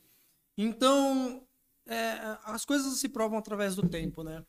E hoje eu olho que, até hoje, assim, portas e portas se abrem pra gente, a gente é bem recebido, porque todo mundo tem essa percepção que, cara, vocês são sérios. Foi até engraçado, porque, sei lá, faz uns. um ano passado, eu acho. A a CNN me chamou para fazer um debate para falar de day trade contra um analista fundamentalista que falava mal de day trade, e inclusive o, o, o quadro era um, um debate. E eu falei, cara, por que, que vocês me chamaram? Tem um monte de cara gigante nas redes sociais. Eles falaram, porque nas conversas de bastidores vocês são apontados como um dos poucos caras que falam sério. E eu não posso trazer um fanfarrão aqui na CNN. Ele ia apanhar igual cachorro do cara, podia ter deixado. Aí eu falei, caramba, cara, que bizarro. Aí, aí esses- nesses momentos eu falo, pô, não é que valeu a pena esse tempo todo ficar jogando limpo? E, E, e e vezes- perdura, perdura. Tu vai Perdura. ver que quanto tempo tu tá aí. É o que você Entendeu? falou, né? Olha o mar, quanto tempo. Os caras foram, vão embora e vai, vai, e, pô, a gente permanece. Mas nós, nós, assim, a gente conversou muito internamente de como combater esses caras. E nós chegamos numa conclusão. Que que, eu sou analista, o Mago é analista, o Monteiro, o Hudson. Uhum. E a gente não pode operar conta real aqui por causa da regra da CVM. Da CVM. No Brasil, né? É. O que, que eu fiz? Vamos pro Forex. É. Agora a gente opera mercado internacional, entendeu? Agora a gente vê quem é quem de verdade. É. Porque, e aí? Agora tá lá, nossa conta real, entendeu? Botando a Exatamente. pele em jogo. Exatamente. Porque na, foi o que eu falei. E não é que só nós vamos só ganhar, não é isso que a gente quer mostrar. Não. Não. É que a gente tá exposto às mesmas condições que o cara de casa que tá nos Exatamente. assistindo. Porque eles acham que, que é, é fantasmagórico, Exatamente. é, é heróico, tem, tem um super-herói, que não é, nós enfrentamos o mercado igual você de casa. E é exatamente isso. Eu tomo loja, eu tenho que falar, peraí, eu tenho que tirar a mão daqui, porque se eu Eu ficar vou dar uma hoje, volta. eu vou dar uma volta, eu tenho que respirar, senão ferrou. E, e é- a gente consegue mostrar isso, entendeu? Tem sentimento, tem emoção. Pô. Ó, respira, calma, o mercado tá ruim. Espera, mas agora na conta real. Então a gente. Foi o que eu falei. Lá atrás eu não desisti do mercado porque o Mago operava na conta real, porra. Eu, eu vi ele fazendo. Então como é que eu vou duvidar de uma coisa se alguém faz? Hoje a gente tem a possibilidade de mostrar pro pessoal, ó, dá pra, dá pra fazer. Olha como é que dá pra ganhar dinheiro. Então, isso, isso vai gerar credibilidade pro cara. O problema é que tem uns que criam boleta, postam É, mais boleta. a coisa mais fácil. E a gente já descobriu aí, tipo, tem gente que mexe no MetaTrader pra falar que é na real e tá na demo. Uhum. Cara, então o que tem de picareta aí não tá no gibi. É a coisa mais fácil que tem hoje em dia. Basta o pessoal começar a procurar ali, no, se dá o trabalho antes de qualquer coisa, reclama aqui, pô. Vai lá. E eu, eu- eu mudei minha postura faz um bom tempo, assim, cara. Mudei, Como que você mudou? É, eu, eu falo claramente, falo, cara, o que eu tenho, o que eu deixo de ter, o que eu tenho de conquistar, assim, não, não vai, você não vai agregar, não vai te agregar em nada. né? Existem duas formas de eu provar o meu valor. Mostrar o que eu tenho. Então, eu vou aqui a minha boleta, olha aqui o Meu carro, carro. olha a minha casa, olha as viagens que eu faço, restaurante que eu tô comendo. Ou eu posso te mostrar o que eu sei. Mas eu achei que você tinha um pai rico, não é isso? Nem a pau. Aquele japonês é outro. É, Sasaki, não é Kiyosaki. Tá aqui, né? Então eu comento muito, falo, cara, a única coisa que você vai conseguir arrancar de mim é o que eu sei. Uhum. E, e o que eu posso te entregar com o maior prazer. E até depois que você começa a ter filhos, eu fico pensando, eu falo, cara, eu não quero ter um filho bundão que fala, ah, meu pai tem dinheiro, eu posso cagar à vontade aqui. Eu falo, não, então, tipo, rege as curtas, Exatamente. Você, você cria as pessoas com base em, valores de fato e não em bens materiais.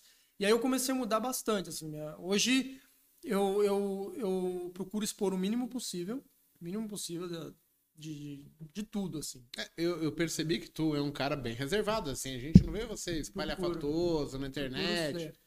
É, isso aí é difícil. Até a gente aqui, se você olhar, a gente não é espalhafatoso. Não. E, e, assim, e a gente é, é, convive num mercado onde isso é muito convidativo, cara. Já me falaram há muito tempo atrás. O cara falou, pô, mas você nunca pensou em, em ficar andando com puta de um carrão? Eu falo, cara, não. não. Eu, Eu até- nem gosto de carro, eu cara. nem gosto de carro. é- Eu nem gosto. Eu gosto Quem dirige meu carro é minutos. aquele grandão ali. Eu- eu Ele o carro- andou mais no meu carro do que eu. Eu vim com o carro da minha eu, eu esposa. queria ficar quieto aqui, entendeu, irmão? Eu não quero dirigir. Não quero nem sair de ideias. É, é exatamente isso. Cara, assim, eu tinha, eu tinha um carro, aí veio a pandemia, e aí o carro ficou ali, trancado. Aí chegou a época que o seguro venceu, eu falei, cara, por que, que eu vou renovar o seguro de um carro que eu não tô usando? Aí eu vendi o carro, na pandemia. E vendi o carro e troquei o da minha esposa, que é o carro que ela tá agora. Daí, tipo, começou a passar a pandemia, eu falei, tá, eu não tenho carro, e o que, que eu vou fazer? É, mas eu não precisava de um carro. Mas aí você fica com aquela coisa, não, todo mundo tem um carro. Ah, velho, quer saber? Eu vou. Eu falei pro meu filho, que, que carro que você gosta? Eu gosto de Fusca. Aí eu falei, eu fui lá e comprei um Fusca. um Fusca conversível. Tiramos uma onda. Uma onda. Só que o Fusquinha começou a ficar muito, muito chamativo, de fato, porque era um Fusca bonito. Era onde, onde parava, as pessoas perguntavam. Aí entra nessa parte, putz, velho, a minha privacidade. Tô chamando embora. atenção. As pessoas sabem quem sou eu já por causa do- da porra do Fusca. Aí, o- num belo dia, o meu, meu contador falou: Pô, você que tem um Fusca muito louco, você não sabe de alguém que tá querendo vender? Eu nem tava vendendo. Você quer comprar meu Fusca? Ele: Quero. Eu vendi o Fusca pra ele faz uns dois, três meses. Então hoje eu literalmente não tenho carro. Pra vir pra cá, eu ia alugar um carro. A minha esposa: Não, não vou usar o carro. Eu falei: ah, Tá bom, então. Eu peguei o carro dela e vim com o carro dela. Então eu não ligo, de verdade, eu não ligo pra carro. Mas eu, eu, eu ligo pra construir patrimônio. Então, assim, toda vez que eu tive um pouco dessa fisgada, putz, eu vou comprar. Eu lembro até hoje, o portal do 3, sabe uma coisa interessante? Na época que eu fundei o portal do Trader, tinham lançado aquela Mercedes-Benz Classe A, que deixou de ser aquele negócio que parecia um pão puma e virou um hatch bonito. Aham. Aí eu falei, porra, 100 pau, mano. 100 pau eu tenho de dinheiro aqui, dá pra comprar e, e tirar onda. Só que aí veio nesse momento. Pô, mas eu tô querendo abrir uma empresa, velho. Eu vou pegar esse dinheiro e investir pra abrir uma empresa ou vou comprar esse carro que é muito louco? Que eu achava legal. Né? Falei, ah, mano, uma coisa vai me dar gasto, outra vai me dar lucro, quem sabe? Vou abrir a empresa, foda-se. Não vou comprar carro agora, não. Cara, hoje eu tenho uma empresa que, sei lá, vale algumas múltiplas vezes o que eu teria gasto comprando aquele carro. E todas as vezes que eu me deparei com isso, eu, fa- eu, eu sempre pensava, porra, velho, Razão é emoção, né? é, é 100 pau, 200 pau, 300 pau num carro ou 100, 200, 300 pau investido em alguma coisa. E todas as vezes eu quebrei pro investimento e eu me dei bem pra caramba por ter investido dinheiro, assim. Bem pra caramba. Você tem uma, você tem uma imobiliária, né? Tem uma incorporadora. Incorporadora. Incorporadora. Mas É. eu também, eu invisto meu dinheiro, eu dei muito segmento, porque assim, eu vi o que o mercado financeiro faz com as pessoas. Então, por exemplo, tenho dinheiro em bolsa? Tenho. Mas quanto do meu patrimônio? 30%. Uhum. 70% está em outros investimentos que não dependem se a bolsa tá boa ou não. Exatamente. Quanto que eu tenho em day trade? Não é 2% do meu capital. Exatamente, mesma coisa. Mesma coisa. Eu deixo na conta, você falou de 20 mil, eu deixo 5 contas na conta. Eu ganho mil por dia, cara. Pra mim, eu preciso operar com 20 contratos, irmão. É 2 mil que eu preciso ter ali. Se não deu certo ali, o máximo que vai me. Cara, é 5 mil num dia de loucura. Uhum. 5 mil não vai me matar. É isso, é isso. Exatamente isso. Então, assim, porra, eu respiro, eu já sei qual é a regra, eu já tomei cacetada pra caralho. Eu falei, não, peraí, não posso fazer isso. Eu tenho outras prioridades, etc. Só que no começo, apesar de saber que isso era o certo, a falta de experiência fez eu perder uma grana. E você quer subverter a regra. É, né? exato. Quantas vezes eu não falei, não, agora eu descobri a Fórmula Mágica. Agora Agora, vai. agora vai, agora vai. Tipo, e quebrei a cara. E, quebrei não ia. É a receita de bolo. Deixa eu aproveitar aqui. Sasaki, tipo, tu começou, foi operar, foi pra mesa, teve sucesso, mas. E, e falando das derrotas, do- dos fracassos, do- dos dias de fúria, de quando falta um parafuso na nossa cabeça operando. Ah, já aconteceu. Tem dois ou três exemplos aí pra Tenho, falar? tenho. Cara, assim, como eu fui educado dentro de uma mesa de traders, nunca, nunca me foi permitido ter um dia de fúria. Porque eu tinha um, um gestor lá que ficava de olho no meu financeiro e o, o cara me derrubava, se fosse preciso. Então eu nunca tive um dia de fúria, de fato, assim, de, de- de fazer merda muito grande. Mas aconteceu uma coisa quando eu tinha seis. Lembra que eu falei que eu fiz 5 mil dólares? No mês seguinte eu perdi 21 porque eu estava posicionado muito grande, 80 mil ações, e eu tomei um movimento que durou 40 segundos na contramão, e eu estopei. Estopei, o movimento voltou. Eu estopei porque era, era a minha reação, assim, era... Ali eu tomei uma porrada. Ali, ali eu tirei uns dias... Não, ti- mentira, não tirei uns dias porque no dia seguinte eu tava crente que eu ia recuperar. Aí eu perdi mais. Aí no dia seguinte eu falei, não, não vou desanimar. Aí eu perdi mais. Aí depois de uma semana perdendo, Aí eu falei, não, vou tirar uns dias porque eu preciso. Aí eu comecei a refletir, cara, será que isso aqui não é um, não é um lance de sorte? Dois ou três dias no loss faz a autoestima do cara destruir. É, é. Eu tô uma porção cara, de coisa, né? Será que é dar, dar pé esse negócio? Aí você começa a botar os pingos nos is, não falando, peraí, não. Eu vacilei, eu tava operando muito alavancado.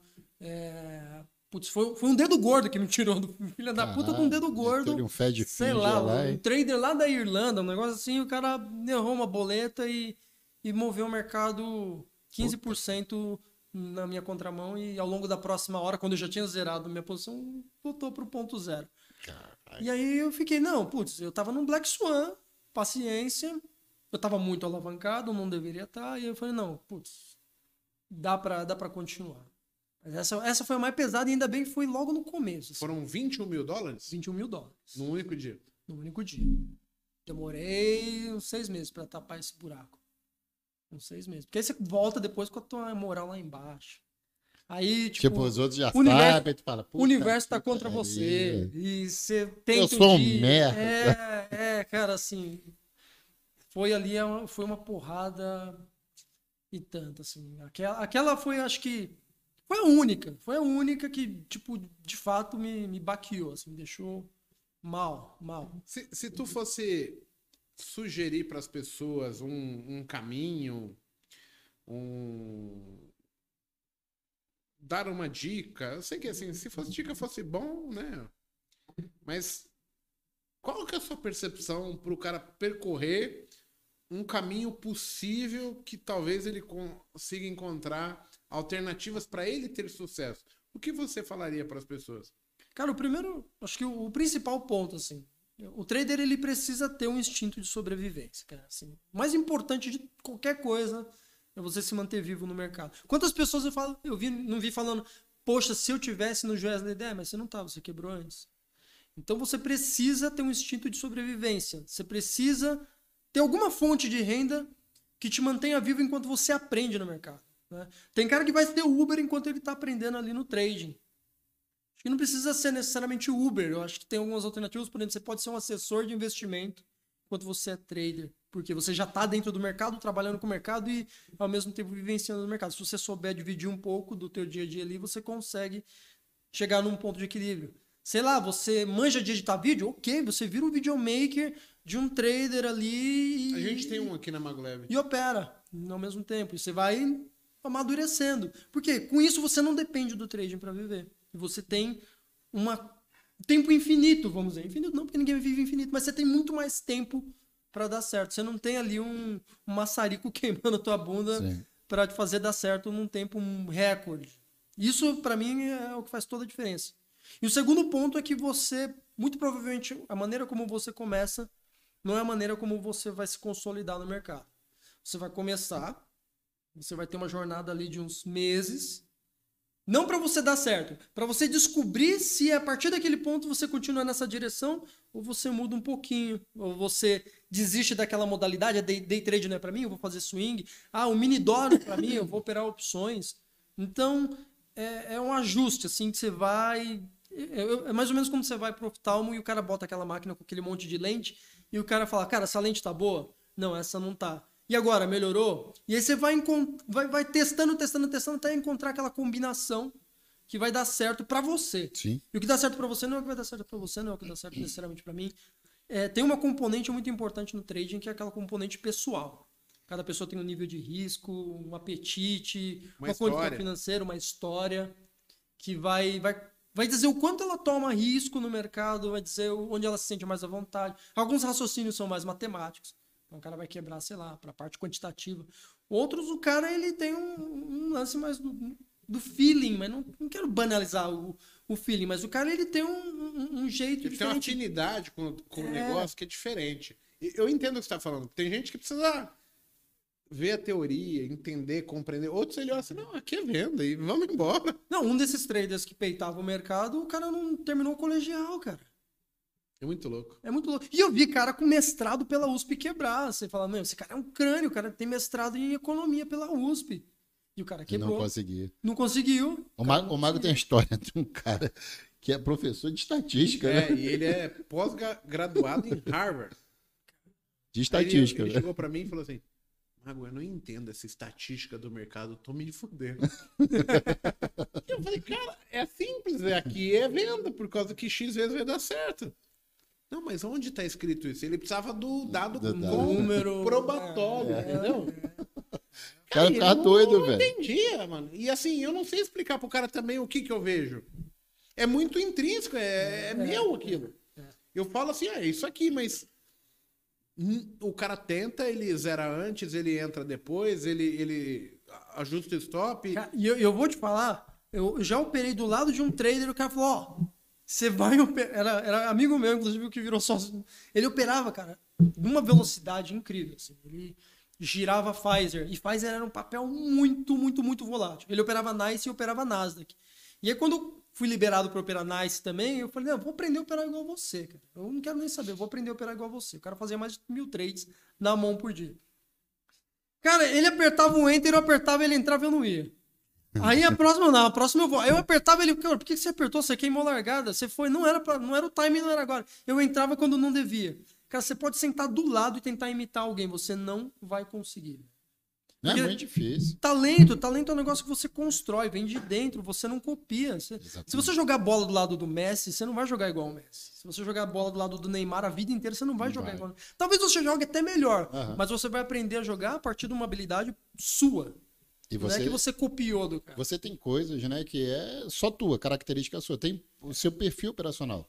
Exato. Cara, é o quê? É tendência, scalp, é swing trader. Exato. Qual é o operacional que, tipo, você vai adotar em cima do seu perfil?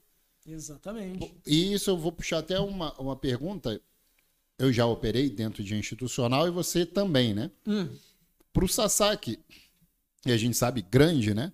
É, é, os grandes institucionais é giro, né? Compra, vende, melhora médio, tem lote, se posiciona tem num range. do, do institucional operar. E, mas tem, geralmente é muito lote, Uhum. o institucional tem, Sim, e ele sim, consegue montar uma posição. Então é Sim, diferente de um varejo. O varejo é compra com stop de 100, 150 pontos, por exemplo. O institucional consegue segurar uma naba ali de ah, mil pontos, por exemplo. Uhum.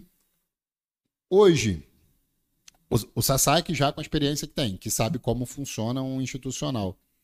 Se você pudesse pegar do institucional e trazer para o varejo, Uhum. qual é a sugestão que o Sasaki daria para um varejo operar? Diversificando. Cara, assim, eu- faz uns dias, faz um tempo já, faz umas semanas, acho. É, Eu bati um papo com um amigo, foi aluno, virou amigo, e o cara hoje ele é head de uma, de, de uma, de uma parte de gestão dentro de uma corretora. O cara ele é muito bom. E, e ele foi braço direito de um dos maiores traders do, do nosso país. E aí eu queria saber, falou, pô, e aí como o cara opera? Cara, assim, o raciocínio não é muito diferente de um, de um trader pessoa física. É só numa escala muito maior. Então, o cara, ele faz um, uma gestão de risco diversificando, de fato. O cara... E uma coisa que eu não sabia, eu falei, cara, mas você opera day trade? Eu falei, opero, claro que eu opero day trade. Eu não opero 100% do meu capital no day trade, mas eu opero. Eu não opero day trade alavancado. Vai ser uma outra sacada. No institucional, a gente opera o cheio, né? o valor cheio. Você não pega aquela margem do, do contrato futuro e, e vai operar. Não é aquele teu patrimônio. O teu patrimônio é o contrato quanto ele vale, vale cheio. Isso te dá conforto para você segurar uma posição e pensar numa visão mais longa. Mas ali eu achei bacana, porque aí o cara falou: não, de fato, você mantém uma posição aqui mais longa, você pega uma parte desse capital, você gira. E quando ele começou a trocar ideia comigo sobre isso, eu falei: pô, mas isso é o que eu já faço na minha posição. Tem uma parte que está na renda fixa, aí você usa a própria renda fixa, uma parte como margem para você adotar uma posição maior, e o dinheiro que está ali líquido é para você cobrir o giro do dia a dia. Então você fala, cara, não é muito diferente do que eu já, já venho fazendo. Basicamente é, é diversificação. Claro, como eu disse, existem vários tipos de, de institucional. Eu estou falando do, de um caso específico que esse meu amigo ele opera dessa forma. Tem institucional que ele vai armar a posição ali mais engessada, vai fazer somente operação estruturada, o cara não vai armar nada num day trade, não vai. Tem institucional que vai rodar só HFT. Então, uma coisa que eu tento desmistificar na cabeça das pessoas é essa ideia de que existe um institucional que todos agem da mesma forma. Não, você tá- tem gente que tá travado em head. É, A posição milionária de um cara que tem que travar a posição dele em dólar. Exatamente. Então é, é- é muito, é, é muito difícil. não dá pra generalizar. Não. Mas, mas você vê que tem padrão. E isso, se tu olha ali o fluxo, tu vai conseguir ver. Cara, Sim, tem um sim, padrão sim. típico de, de institucional, de dentro de, de tesouraria de banco, de corretora. Tem mais dessa. Tem o institucional que é a tesouraria da instituição e tem o institucional que é um, um- um fundo gigante, Exatamente. um gringo. E, e tem uns padrões, entendeu? Você sabe que, olhando ali, tem uns, uns- uns modelos ali que eles adotam Hum. em determinadas situações do índice, do dólar, é onde que eles vêm mais para poder, vamos dizer assim, pegar o dinheiro fácil do mercado. E É, tem tem, esses padrões. Tem, tem. Tu- Agora a gente, agora a gente tá passando por uma época de do carry trade, né? Sim. O Brasil é uma bola da vez. Taxa de juros aí do jeito, então... Exatamente, uma nação relativamente é, é, tranquila, né, do ponto de vista econômico. Então, é, é algo que nesse momento vigora. Se você falasse de carry trade há, há quatro anos atrás, não tinha. Não tinha. Não tinha, porque o Brasil não era nada atrativo nisso. E aí, nessas, Quando é um, é um- geralmente o que conduz algo que você percebe que é um pouco mais é, é- é padronizado é, é alguma, algum cenário mais macro. Sim, Você sim. percebe que de fato tem fluxo de capital em quantidade muito alta naquela determinada direção. Entrou aqui no- na B3 na sexta-feira uma, uma quantidade gigantesca de capital estrangeiro, né? Tá vindo para cá. Uhum. Tá É, obviamente, para diversificar, mas entrou aqui. Uhum. E tu vê que os players estão se posicionando. E como você falou, a parte macro cara, é fundamental para tudo, para você operar o mundo todo. E o que movimenta, né? É, o, o mundo, no final das contas, é a taxa de juros. Ela é a mãe de tudo. Tanto é que o que, que vai impactar para ter um CPI? Hum. Qual é o problema de um CPI que vai sair lá, que vai impactar na inflação? né? Mas a inflação, ela impacta no quê? Na taxa de juros. É a política monetária que você utiliza para conter uma inflação, Exatamente. basicamente a taxa de juros. O que, que você quer ganhar mais? Juros.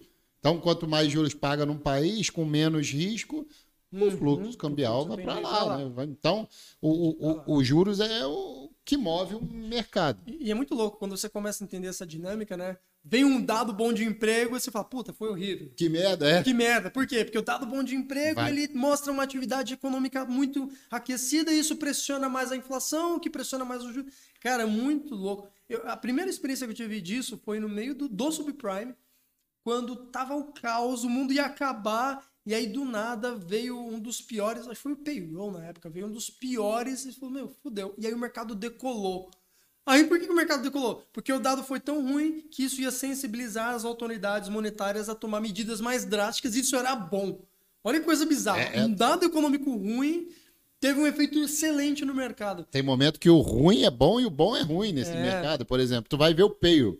Ah, a taxa de desemprego veio alta. Porra, isso é legal. Por quê? Porque vai diminuir a inflação. Mas caralho, tem muita gente desempregada. Mas, assim, para a economia, para o global, isso é bom. Isso é porque menos gente gastando, menos aquece a economia e ele vai eh, diminui a, a taxa de juros. É é uma, uma coisa muito louca. E eu, eu falo pra galera o seguinte, eu falo, cara, e antes do subprime chegar, eu já acompanhava pra caramba a agenda no dia a dia. O dado quente era o FONC. Funk. Era o FONC. Ninguém ligava para payroll. Por quê? Porque os Estados Unidos viviam um momento de pleno emprego. Ninguém queria saber de emprego, tipo, porque era um número que não ia surpreender. E a gente estaria talvez hoje nessa situação se a gente não tivesse assim, a, a- a- situação muito sensível de juros dos Estados Unidos. Então, o payroll ele é importante nesse momento para monitorar essa atividade econômica e entender se o Fed vai, provavelmente vai ter uma pausa, né, agora em Sim. junho, é, ou não. Se não fosse por isso, muito provavelmente o payroll estaria um dado mais apagado. Porque eles viviam uma situação de pleno emprego, com 3,5% de desemprego ali, de taxa de desemprego, é um negócio ridiculamente baixo. Ninguém está interessado em, em ver um número desses. Vão, vão, vão se preocupar quando chegar perto dos 10% de desemprego. Pô, um a cada 10 cidadãos, tá- cidadãos tá, tá desempregado. E isso é preocupante. Do Você tá dando tá, um né? insight pros caras, assim, pra entender que até certo ponto é relevante, mas a partir de determinado número se tornou irrelevante a informação. É, é, Não muda muito. não muda muito. Não tende a mexer tanto, né? Hum, e, e tanto não é tem que. interferência, né? é. Não, não dá impacto. Que é um Última- dado que hoje não vale nada, e quando foi o subprime era um dado importante pra caramba, construção civil. Civil. Cara, tipo, todo mundo queria saber. E aí, estão construindo? Voltaram a construir? Como é que estão? Quanto, quanto de casas construídas novas estão no estoque? Hoje ninguém liga pra esse dado. Ó, dois meses atrás isso passou a ser importante que o Powell, na entrevista que ele fez, ele falou que ele estaria de olho na construção civil para a inflação. Então, na penúltima, ante- antepenúltima que né? saiu, deu uma mexida. Mas o que estava movimentando mais o mercado agora era o CPI, CPI. a ata do FONC e o Powell falando na, na, na reunião que ele fazia depois do FONC. Ou até um dos outros Fed Boys lá. Exatamente. Eu lembro que a Mester foi falar, cara, deu uma volatilidade no mercado, que ela é, um- ela é mais house, né? É. E ela falou ali o negócio que ela deu impacto no mercado, mas gigantesco. Ela deu, que ela botou assim, não, tem que aumentar a taxa de juros. Aí o dólar, eu sei que o dólar explodiu, o índice derreteu, elevando a taxa de juros para lá, pô, pensa num país, Sim, e estilo, sim. vamos botar meu dinheiro para lá, tira daqui, bota para lá. é o Pega a gente bem num contrapé. A gente discutindo redução de taxa de juros, os caras discutindo de aumentar, né? E, e, assim, isso tudo é o que impacta o mercado. As movimentações, óbvio, quando não vem meios de manipulação, é, é onde que vem o fluxo. É para onde vai o mercado. E é onde que eu tô falando. Eu não vi nenhuma notícia até agora que fez o índice subir os 10 mil pontos, sei lá, 10% que ele subiu. Deve vir alguma coisa de redução de taxa de juros na próxima reunião, porque já está tendo a manutenção, já, já veio. Essa onda toda ela começou, na verdade, quando o Lula deixou de viajar para a China, e aí o mercado já sacou que ele não indo para a China, ele ia ficar para discutir o arcabouço. Sim. Então, eu, eu, eu vou marcando no Ibov. Eu marco um fundo, eu dou um nome pro fundo. Isso aqui foi Lula não Lula vai Arcabouço. liberar o arca, é, Lula arcabouço. Então eu já sei o que, que era. Aí tem um outro tem um outro movimento que teve em janeiro, foi Americanas. Então eu eu vou marcando. E a gente ainda tá surfando a onda do arcabouço, que agora já passou, eu acho que já chegou, já deu o que tinha que dar. Eu acho que até então esse movimento todo, essa semana passou no Senado, então acho que o que a gente vinha surfando até então era, era, era arcabouço. E eu acho que agora já O Campos deu uma declaração, né? De, ah, pô, a gente está começando a reduzir a, a inflação. Sim. E sim, sim. só que aí ele botou, porém, Ele começou a ficar mais amigável. tem a parte né? de, de, de alimentos e outra coisa que quando entra, e, e combustível, eu acho, quando Uhum. entra a inflação Mas explode. Aqui tá- tá- a gente está chegando num ponto muito interessante, porque o mercado ele apresenta em certos momentos algumas assimetrias. Então, se a gente analisar o, o timing que a gente tem agora, não tem muito upside em termos de. de- o que, vem mais de bom? Sim, sim. O que, o que tinha de bom o mercado meio que já precificou, né? É, então eu acredito que eventualmente possa haver um movimento de correção, porque hoje um- uma, uma notícia ruim ela impacta mais no mercado do que eventualmente uma notícia boa que já foi devidamente Que já tá, o pessoal. Mas aí é agora que começa, né? William Bonner, o índice Bovespa sobe 10% no mês. Aí o que, é que vai acontecer? Enche pessoa física, todo mundo ir correndo para bolsa para comprar. Ah, vamos comprar Petrobras. Aí compra no topo histórico. Né? Pô, pior que hoje eu tava pensando, será que esse movimento é exaustão? Eu tava vindo pra cá. Senão eu já tava pensando em armar a posição de venda. Abriu ali o, o, o app, falou, não vou abrir a venda é hoje. É, não, eu tava falando, caramba, como é que vai fechar? Eu tava pensando aqui comigo, pô, tá subindo pra caramba, será que já não é uma exaustão? Já não é papo de abrir venda e, e, e aguardar o mercado pra fazer. Mas aí eu vim pra cá não deu. Mas eu comecei o dia, se você analisa e tal, eu comecei o dia mandando um call de compra no índice. Aí o índice subindo, a minha ideia era pegar uns 1.300 pontos mais ou menos. Só que aí no meio do dia engasgou e aí eu tinha que vir pra cá, eu tava já, cara, focado em a- a- adiantar umas outras coisas. Aí eu falei, ah, quer saber, eu vou encerrar essa operação aqui com 550 pontos e, cara, eu encerrei, eu não tinha vindo pra cá ainda. Eu falei, vou dar uma última olhada, filha da puta, foi no meu ponto, Dois desgraçado. mil, dois mil pontos. Dois pô, mil pontos de mínimo. 2% É de engraçado, né? Porque assim, eu sou um vendedor nato. Mas pra cair tá difícil, sabe? Tá Por quê? difícil. Porque, tipo, o Petro tá com tendência de alta. E hoje a Petra foi a âncora, né? A Petra que foi o freio de mão. Sim, mas até- ela, ela tá com rompimento de topo no diário. Então, assim, mesmo caindo, é cai no suporte Sim, e volta a volta. subir de novo. Tem várias ações. O próprio Bradesco fez uma perna de tendência de alta forte. Então, assim, a gente tem uma indicação que o mercado vem para um momento de tendência de alta Sim, legal. Sim. Pra cair, vai ser uma história ainda, porque vai chegar lá, vai ter que brigar no ponto da compra, os caras que estão acreditando. Então, assim, Uhum. ficou difícil acreditar na queda muito grande. Eu, Tipo, romper o fundo lá de Ah, não. Ali, 90, né, 102 mil, né? Se eu não me 101 e engano. pouquinho, Não, é isso aí. difícil, difícil. E, e- e ia até 92 mil. E eu começo a olhar assim e falo, pô, Vai ter que ter alguma talvez coisa no aí, ano né? que vem. Aqui já não, não tá com muita cara que faça esse escopo pra gente. Mas deixa eu falar aqui uma coisa, Sasaki. A gente tá com quase duas horas de programa e você tem uma viagem de três horas. Eu prefiro muito mais encerrar o Botecash a partir de agora para termos uma próxima vez e ter mais história. O bate-papo foi excelente. Maneiro pra caramba. História pra caralho. O pessoal aqui no chat adorou. Mas assim, eu, eu preciso só perguntar pra você, porque assim, vai ficar três horas de carro. Você já viu três Aham. horas? Eu acho que a gente pode guardar um pouquinho pra próxima e. Boa vontade, você sabe que tem papo aqui pra Eu ainda tenho que tomar esse vinho aqui que você trouxe. Ele trouxe pra É, mim, tá. Paco? Não vem com esse papo, não. Não, É ele, uma ele, cidra. ele falou, Ah, vocês. cidra, cidra, eu trouxe pra vocês. É, tem, tem uma história que eu falei do, do empreendedorismo. Eu tava em Nova York, minha esposa pediu uma cerveja, aí eu desci lá, peguei a cerveja pra ela, né? Tinha uma cerveja lá com, com um desenho diferente. Lá tem muita, né, cerveja, umas IPAs maravilhosas. Aí ela bebeu e falou, nossa, que cerveja boa. Aí no dia seguinte fui lá, peguei uma outra de um tipo diferente, da mesma marca. E aí a gente fez um baita tour nos Estados Unidos, em 2015. O último lugar foi Vegas, em junho, verão, quente. Aí eu falei, ah, cara, eu vou pegar uma dessas cervejas e vou tomar. Eu lembro que eu peguei a cerveja, sentei e falei, não é que esse negócio é bom? mas não é cerveja. Aí eu olhei e falei, é cidra. Cider. Eu olhei cider, aí caiu a ficha cidra. Não existe essa porcaria no Brasil. Bem que alguém podia levar. Ah, bem que esse alguém podia ser eu. Aí eu juntei um, um- grupo de, de, de pessoas com perfil empreendedor. A gente foi atrás de um produtor de maçã e a gente criou essa cidra Caralho, em que 2015. loucura. Idealizamos, ela foi ao. criou de fato, nasceu em 2019. Hoje ela está nos maiores restaurantes de São Paulo. Está na Casa do Porco, no menu degustação da Casa do Porco, no Pinóquio, vários estrelados Michelin. Tem Que essas legal, tripas. cara. Caralho, que maneiro. E Eu, eu também me, saí me aventurando com questões empreendedoras. Não tenho nenhum no, no Michelin, mas. Cara, eu, eu também falei, pô, eu quero falar para as pessoas que eu consegui fazer algo que não seja só isso aqui, né? É. Eu transformei as coisas. Então, assim, mas eu consegui a, a incorporadora, eu tenho uma indústria de açaí e sorvete, eu tenho um provedor de internet. Que legal. Então, assim, é... tem coisas que eu quebrei a cara. Lógico. lógico. Mas quebra, cara. É. Porra, eu me sinto orgulhoso, porque eu falei, cara, eu sou capaz de fazer igual a qualquer outra pessoa. Exato. Isso pra mim não tem preço. Exatamente. Que é entender que eu não sou um cara que dei sorte. Não, eu, eu também, quando, pô, tava confortável, eu falei, não, deixa eu tomar risco aqui. Exatamente. E aí eu tive que aprender a ser empresário, que eu não sabia. É diferente. Bem diferente. Bem diferente. Tem os prós e os contras, né? tem, tem. Tem umas partes que são mais fáceis, outras partes são bem mais difíceis. Sasaki, temos 400 pessoas nos acompanhando no chat. Queria agradecer a sua presença. Assim, eu tô interrompendo de verdade pelo seu retorno. Senão, tem muito assunto aqui ainda. Tem, poxa, a patroa lá, Exato, prestes a- exato. É menino ou menina? Menina. E Qual o nome? Ana. Ana.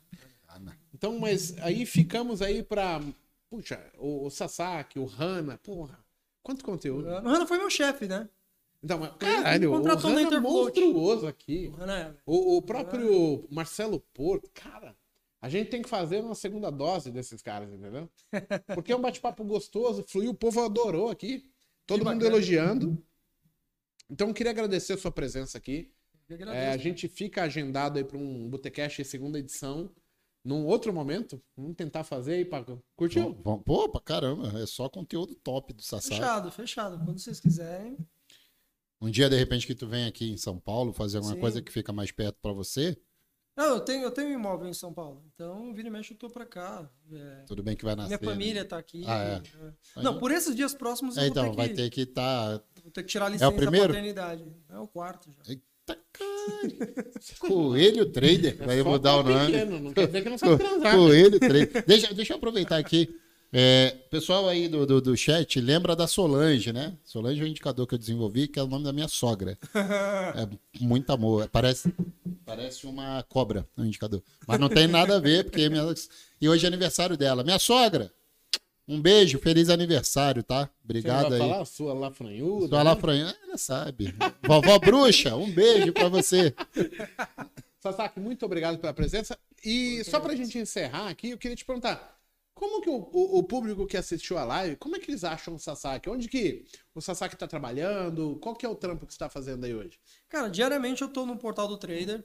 é, todas as manhãs tocando a abertura. Tem um time lá, mas é, eu gosto de pegar a primeira hora de mercado. Ah, no Instagram, vocês vão me encontrar, Caio Underline Sasaki. Né?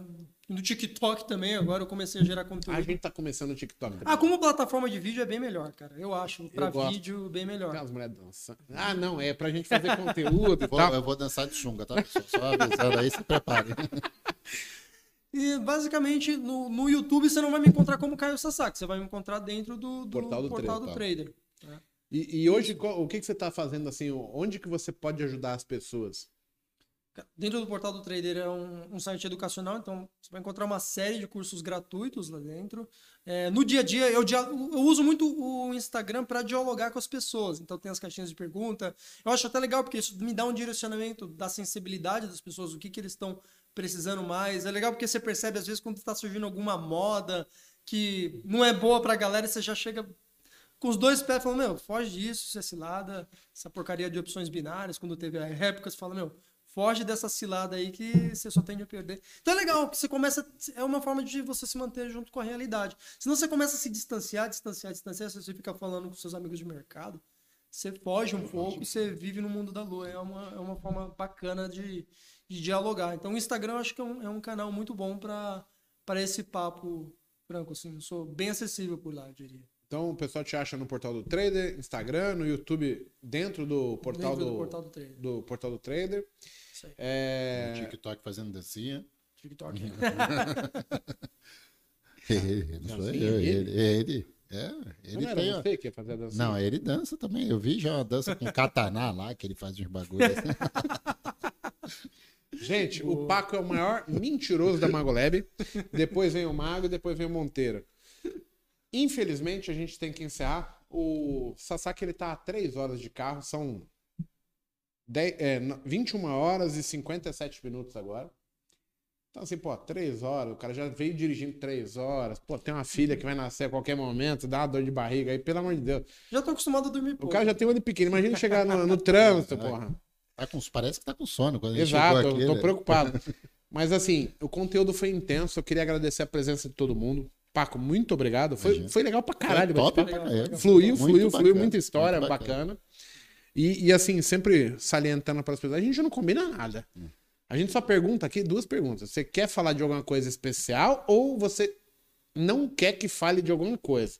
Porque não- é legal. É, exatamente. O resto tem que fluir na mesa, porque senão fica montado. Aí não é legal. Não, tem que deixar, deixa acontecer naturalmente. Terça-feira que vem a gente vai fazer um Botecast especial Dia dos Namorados. Puta que pariu. Vai, Vai ter torta na cara, Paco. vai eu tô sabendo Estuda aí. tua mulher, porque se você errar as datas, você tá fudido. Com a testa desse Cara, tamanho. Não vai errar, não. Não, não pode ir no topete. Topete não. Topete é novo, cara. Então eu queria fazer um convite pra vocês aí de casa. Não esquece, não. É aniversário da minha filha, não tem como. Ah, Uma é? das minhas filhas. Pô, uma vai nascer próximo da outra, então. Vai, vai. nesse Caramba, Dia dos Namorados é na segunda, no dia 12, né? No dia 13 a gente tem o Botecast. E a gente vai fazer o Botecast especial do Dia dos Namorados. Vai estar a esposa do Paco, o Paco, eu, a minha esposa, a do, do Monteiro, ele. E assim, eles querem vir com um joguinho de pergunta e resposta e troca na cara. Vai. Pô, vai ser foda o negócio. Vai dar merda. E vai ter ainda o. O Cupido, que vai ser o Dudu, que é um puta cupidão. É cupidão ele, olha lá. Tamanho da bicho, cupidão. Nossa Então, terça-feira vai ser um, um Botecast diferente. Convida tua esposa pra participar. Vem, vem na sacanagem mesmo, que vai ser legal pra caralho. Então, assim, um convite especial. Já marca na porra da agenda aí, seu Lafranhudo. E, Caio, muito obrigado. Queria agradecer imensamente pela tua presença. Foi muito produtivo, muito conteúdo, muita informação bacana, de qualidade. O pessoal tá elogiando demais. Então, só queria agradecer de coração. E, e, assim, o que a Magolab puder ajudar, pode contar com a gente para participar de Exatamente. qualquer coisa, é, ajudar de qualquer maneira. A gente tá junto na missão de é, promover a educação financeira no Brasil e, e ajudar as pessoas que são idôneas, entendeu? Valeu, digo mesmo. Recíproco. Então, muito Conta obrigado. gente. Fica o, o- o encerrar do programa hoje a teu nome aí. Pô, valeu. Cara, em primeiro lugar, obrigado pelo convite. Prazer imenso estar com vocês. É, eu acompanho o trabalho de vocês. Óbvio, não no dia a dia porque a gente não consegue, né? Eu tenho certeza que vocês também têm um- uma rotina bem atribulada, mas quem é bom nesse mercado a gente escuta, a gente ouve falar e a gente sabe. né? Porque o- os bastidores comentam também. Então a gente sabe quem é, quem é de verdade e quem não é. E vocês são os caras de verdade. Então é um prazer imenso estar aqui com vocês. Não- eu não deixaria a minha esposa prestes a ganhar um neném pra vir falar com qualquer um. Bacana, bacana. Puta, Privilégio. Tem um valor Privilégio, caralho, é, cara. Privilégio. Obrigado mesmo. O- Obrigado. o- tem, um- tem uma frase que marcou minha vida que é assim, ó, quem é sabe quem não é. Exatamente. E, e, assim, cara, nasceu e morreu gente pra caralho. E aí você vai, ao longo do tempo, você vai decorando nomes. Exatamente. E aí, quando passa X tempo, você fala, pô, quem que tá aqui ainda? Porra, Portal do Trader. Ó, o pessoal do Trade ao Vivo ainda tá. Ó, Leandro Storm. História, Cara, exatamente. É uma régua muito fácil de você seguir. Exato. As Então, assim. Meu muito obrigado de coração. Galera, obrigado. Terça-feira que vem, os Lafranhudo aí, ó. Quer dar risada? Vem com a gente. Obrigado. E até a próxima terça.